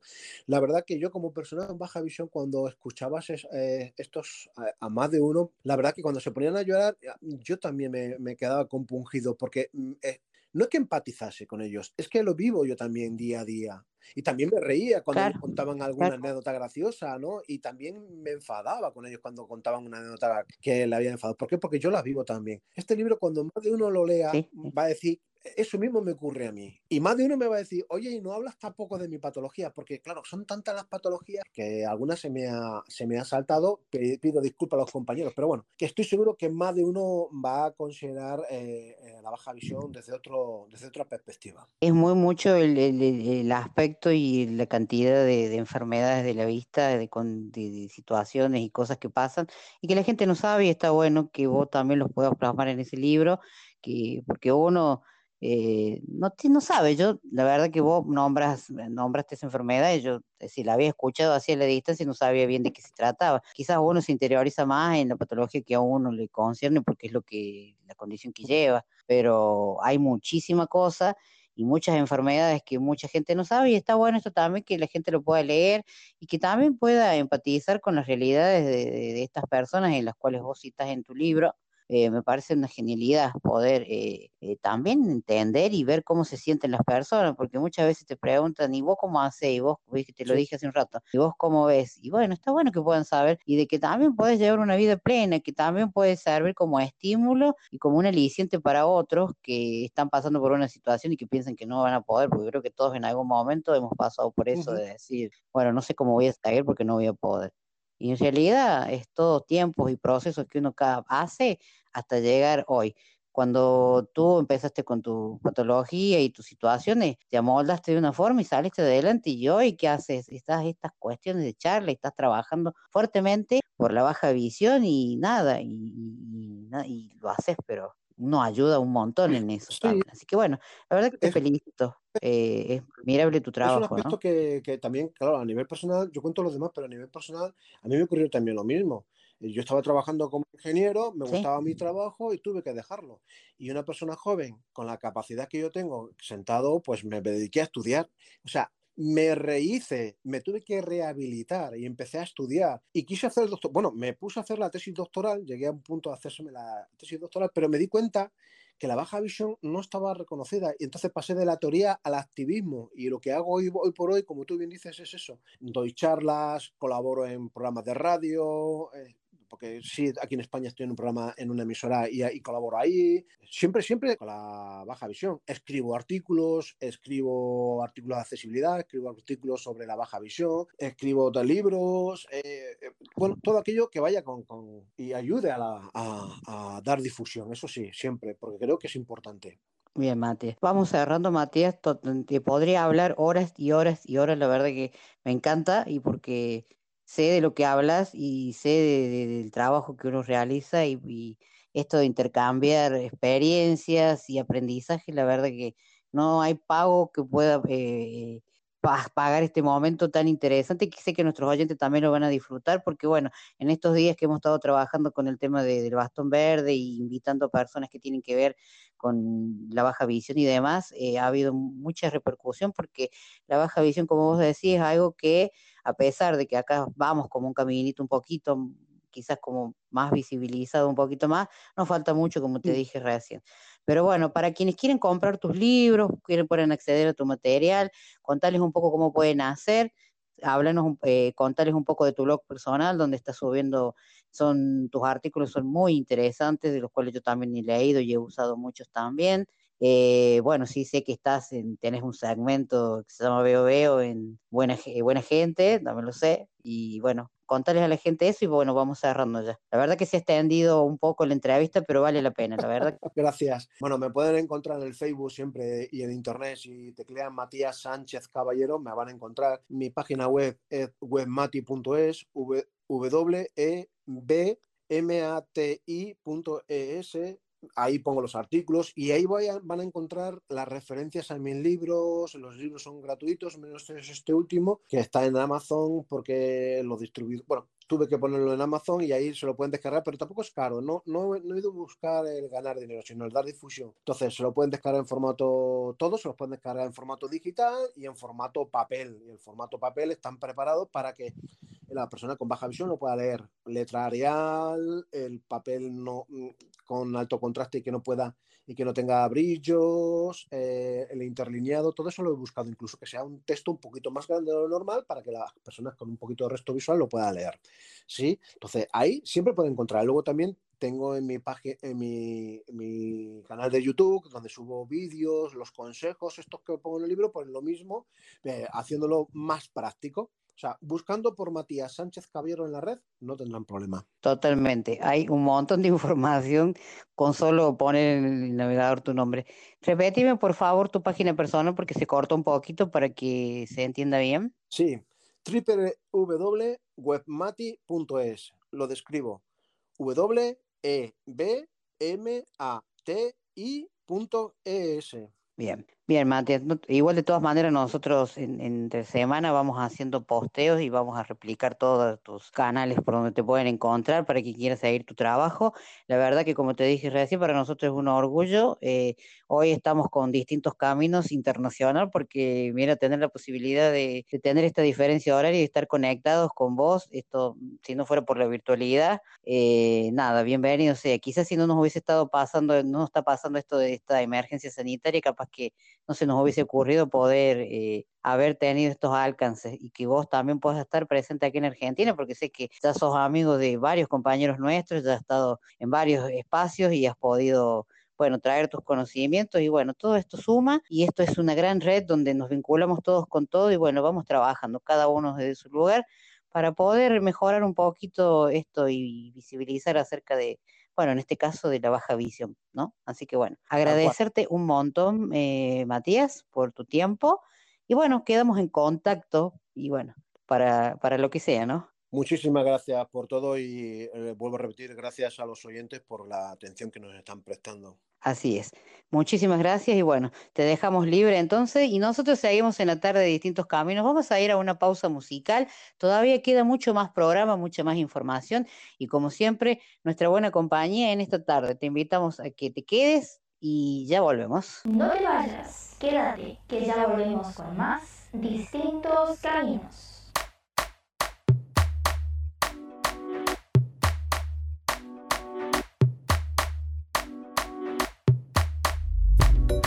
Mami, papi se tuvo que ir. Él ya no pudo luchar. Porque el mundo es tan cruel y amenazante. Deja que vuele al fin. Conseguirá liberar todo lo que resistió en esta vida. Recuerda lo bueno que dejó. Recuerda cuando hablaba de amor. Tienes que saber que te extrañamos y que siempre te esperamos, aunque no sea real. Has dejado un hueco muy profundo del que no será difícil algún día escapar.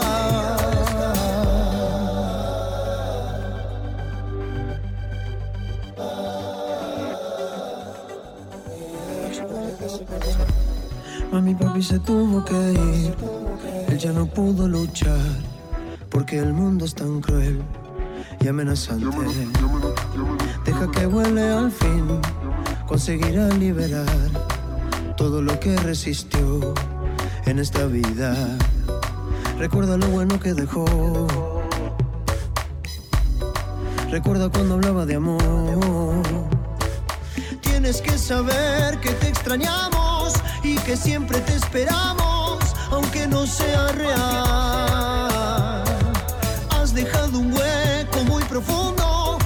Que no será difícil algún día escapar. Tienes que saber que te extrañamos y que siempre te esperamos, aunque no sea real. Has dejado un hueco muy profundo del que no será difícil algún día escapar.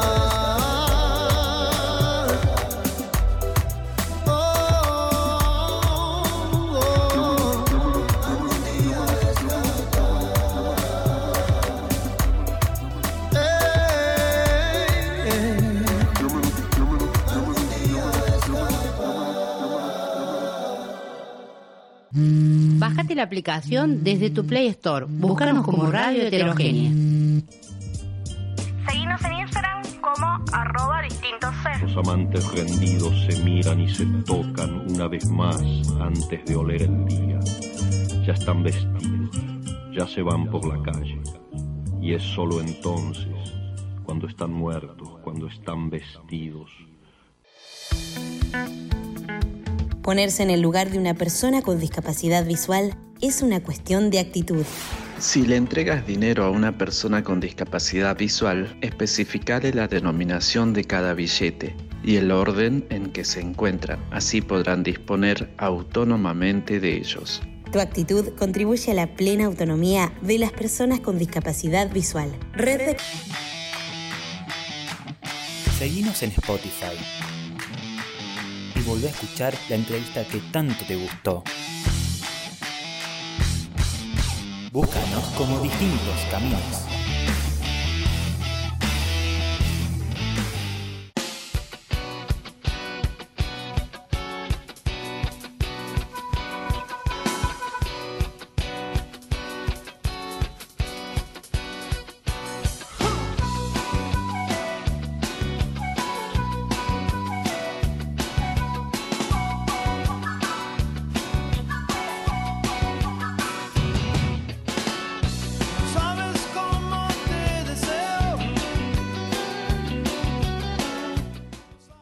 Abriendo este último bloque ya en la tarde de distintos caminos aquí en radio heterogénea, en el Centro Cultural España Córdoba, aquí ubicado en pleno centro de la ciudad de Córdoba, entre Ríos 40, para el que no sabe, capaz que no sepan, pero bueno, te los cuento igual para que cuando alguien que no sea de Córdoba venga a visitarnos pueda llegar al Centro Cultural, hermoso lugar. Lástima que en estos tiempos de contingencia está cerrado, pero si no, en esta época del año está a pleno el Centro Cultural, el patio interno lleno de, plantas y cosas. Qué lindo, cómo extraño no poder estar en el Centro Cultural, ¿no? La verdad que sí, es como caminar, llegar al estudio, porque el estudio eh, uno tiene que pasar por casi todo el centro cultural para llegar a nuestra, nuestra cabina, nuestra pecera, como le decimos nosotros, y bueno, y después ese patio que tiene atrás lleno de flores, que en, este, en esta primavera que estamos todavía transitando, está muy linda, llena de flores por todos lados, y la verdad que se extraña, se extraña en este tiempo de, de hacer los programas eh, en el patio, porque hemos hecho programas no desde el estudio, sino desde, desde ese hermoso jardín que tiene. Y la verdad que disfrutar del sol, hacer el programa desde ahí, con el aire, eh, fue hermoso. Sí, la verdad, totalmente. Qué lindos recuerdos, qué lindas cosas que tenemos para recordar. Lo que va a ser el último programa del próximo martes, la verdad, que vamos a rememorar un montón de cosas lindas. Bueno, va a ser un programa distendido donde vamos a escuchar buena música, vamos a, a hablar y nos vamos a reír un poco de todo lo que hemos pasado durante este año y ponerle un poco de onda porque la verdad que ha, ha sido un año bastante difícil en muchos aspectos para toda la humanidad, ¿no? No solamente para, para hablar de- desde el punto de, de uno mismo, ¿no? Y de lo que significa todo el equipo de trabajo de distintos caminos, sino que ya trascendemos un poco todo porque eh, ha sido un tiempo muy difícil y hemos vivido muchas circunstancias muy penosas para la humanidad en- con todo lo que ha pasado.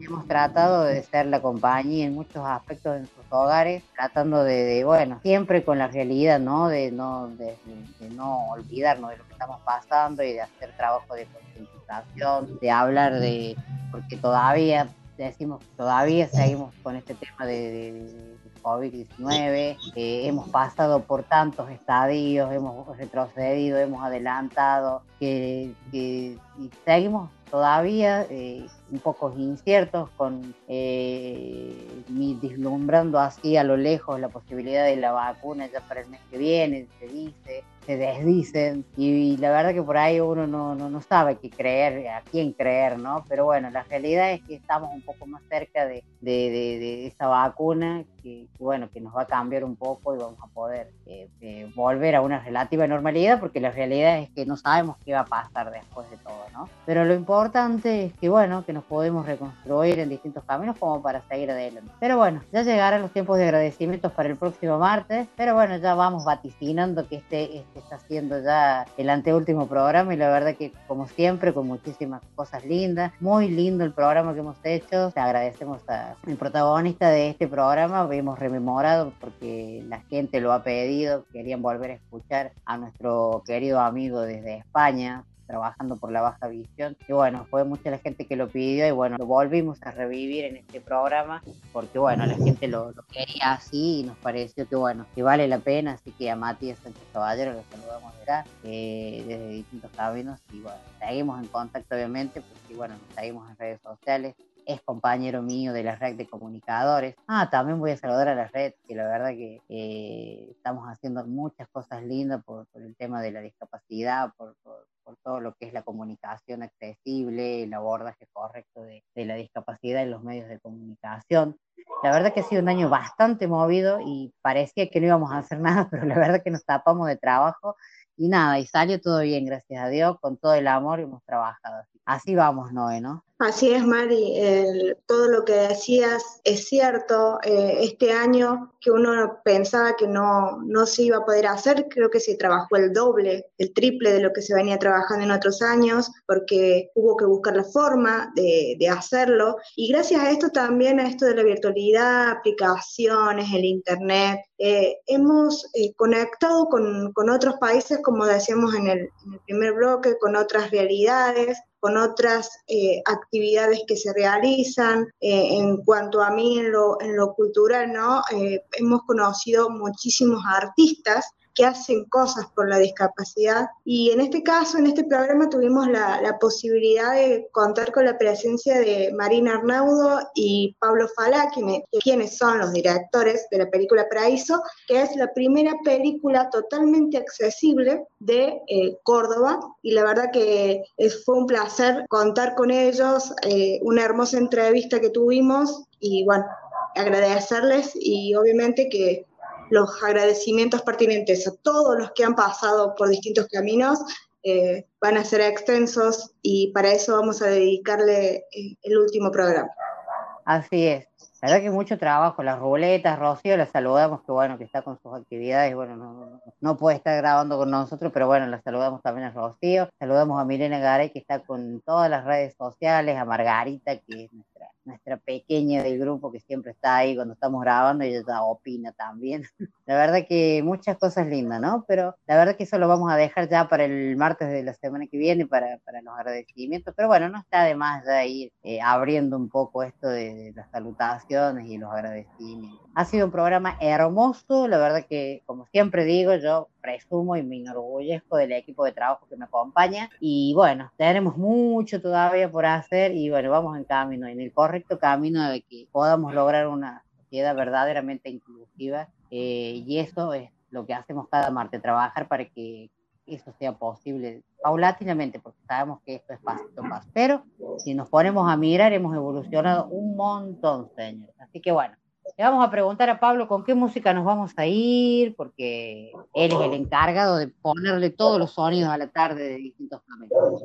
Nos vamos a ir caminando hacia el último programa con Ana Meina y Rocco Hunt a un paso de la luna. Nos vamos entonces con buena música para seguir, que sigan conectados aquí a la tarde de Heterogénea, todavía hay mucha más programación y los invitamos a que se vuelvan a encontrar con nosotros el próximo martes, como ya hace todo este año ha sido así, así que quédense un ratito más aquí en la tarde de Heterogénea.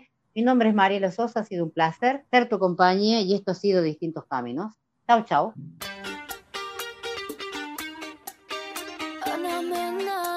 Desde Málaga para el mundo. Miro al cielo y veo que una estrella cae. Aún hay tiempo para un último baile. Deja a un lado la timidez si no es muy tarde. Y acabemos paseando junto al Te sientes bien a un paso de la luna. Confía si te digo que no es una locura. Tan solo atrévete, vivamos nuestra historia. Parece que el destino nos ha juntado a posta. Cuando pienso en ti yo sonrío, mirada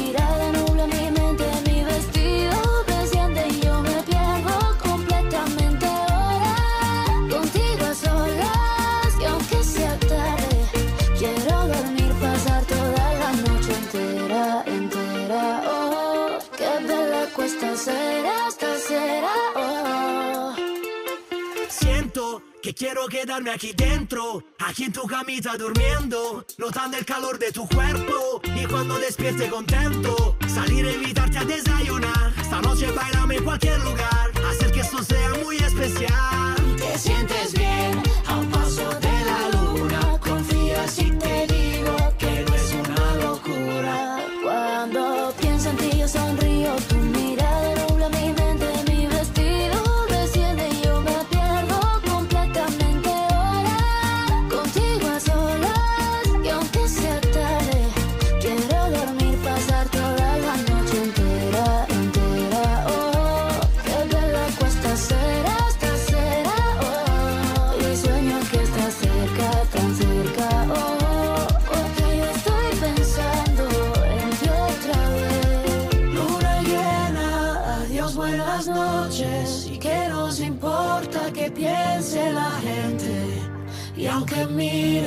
es indiferente. Da igual lo que opinen o puedan decir. Cuando pienso en ti yo sonrío, tu mirada nubla mi mente, mi vestido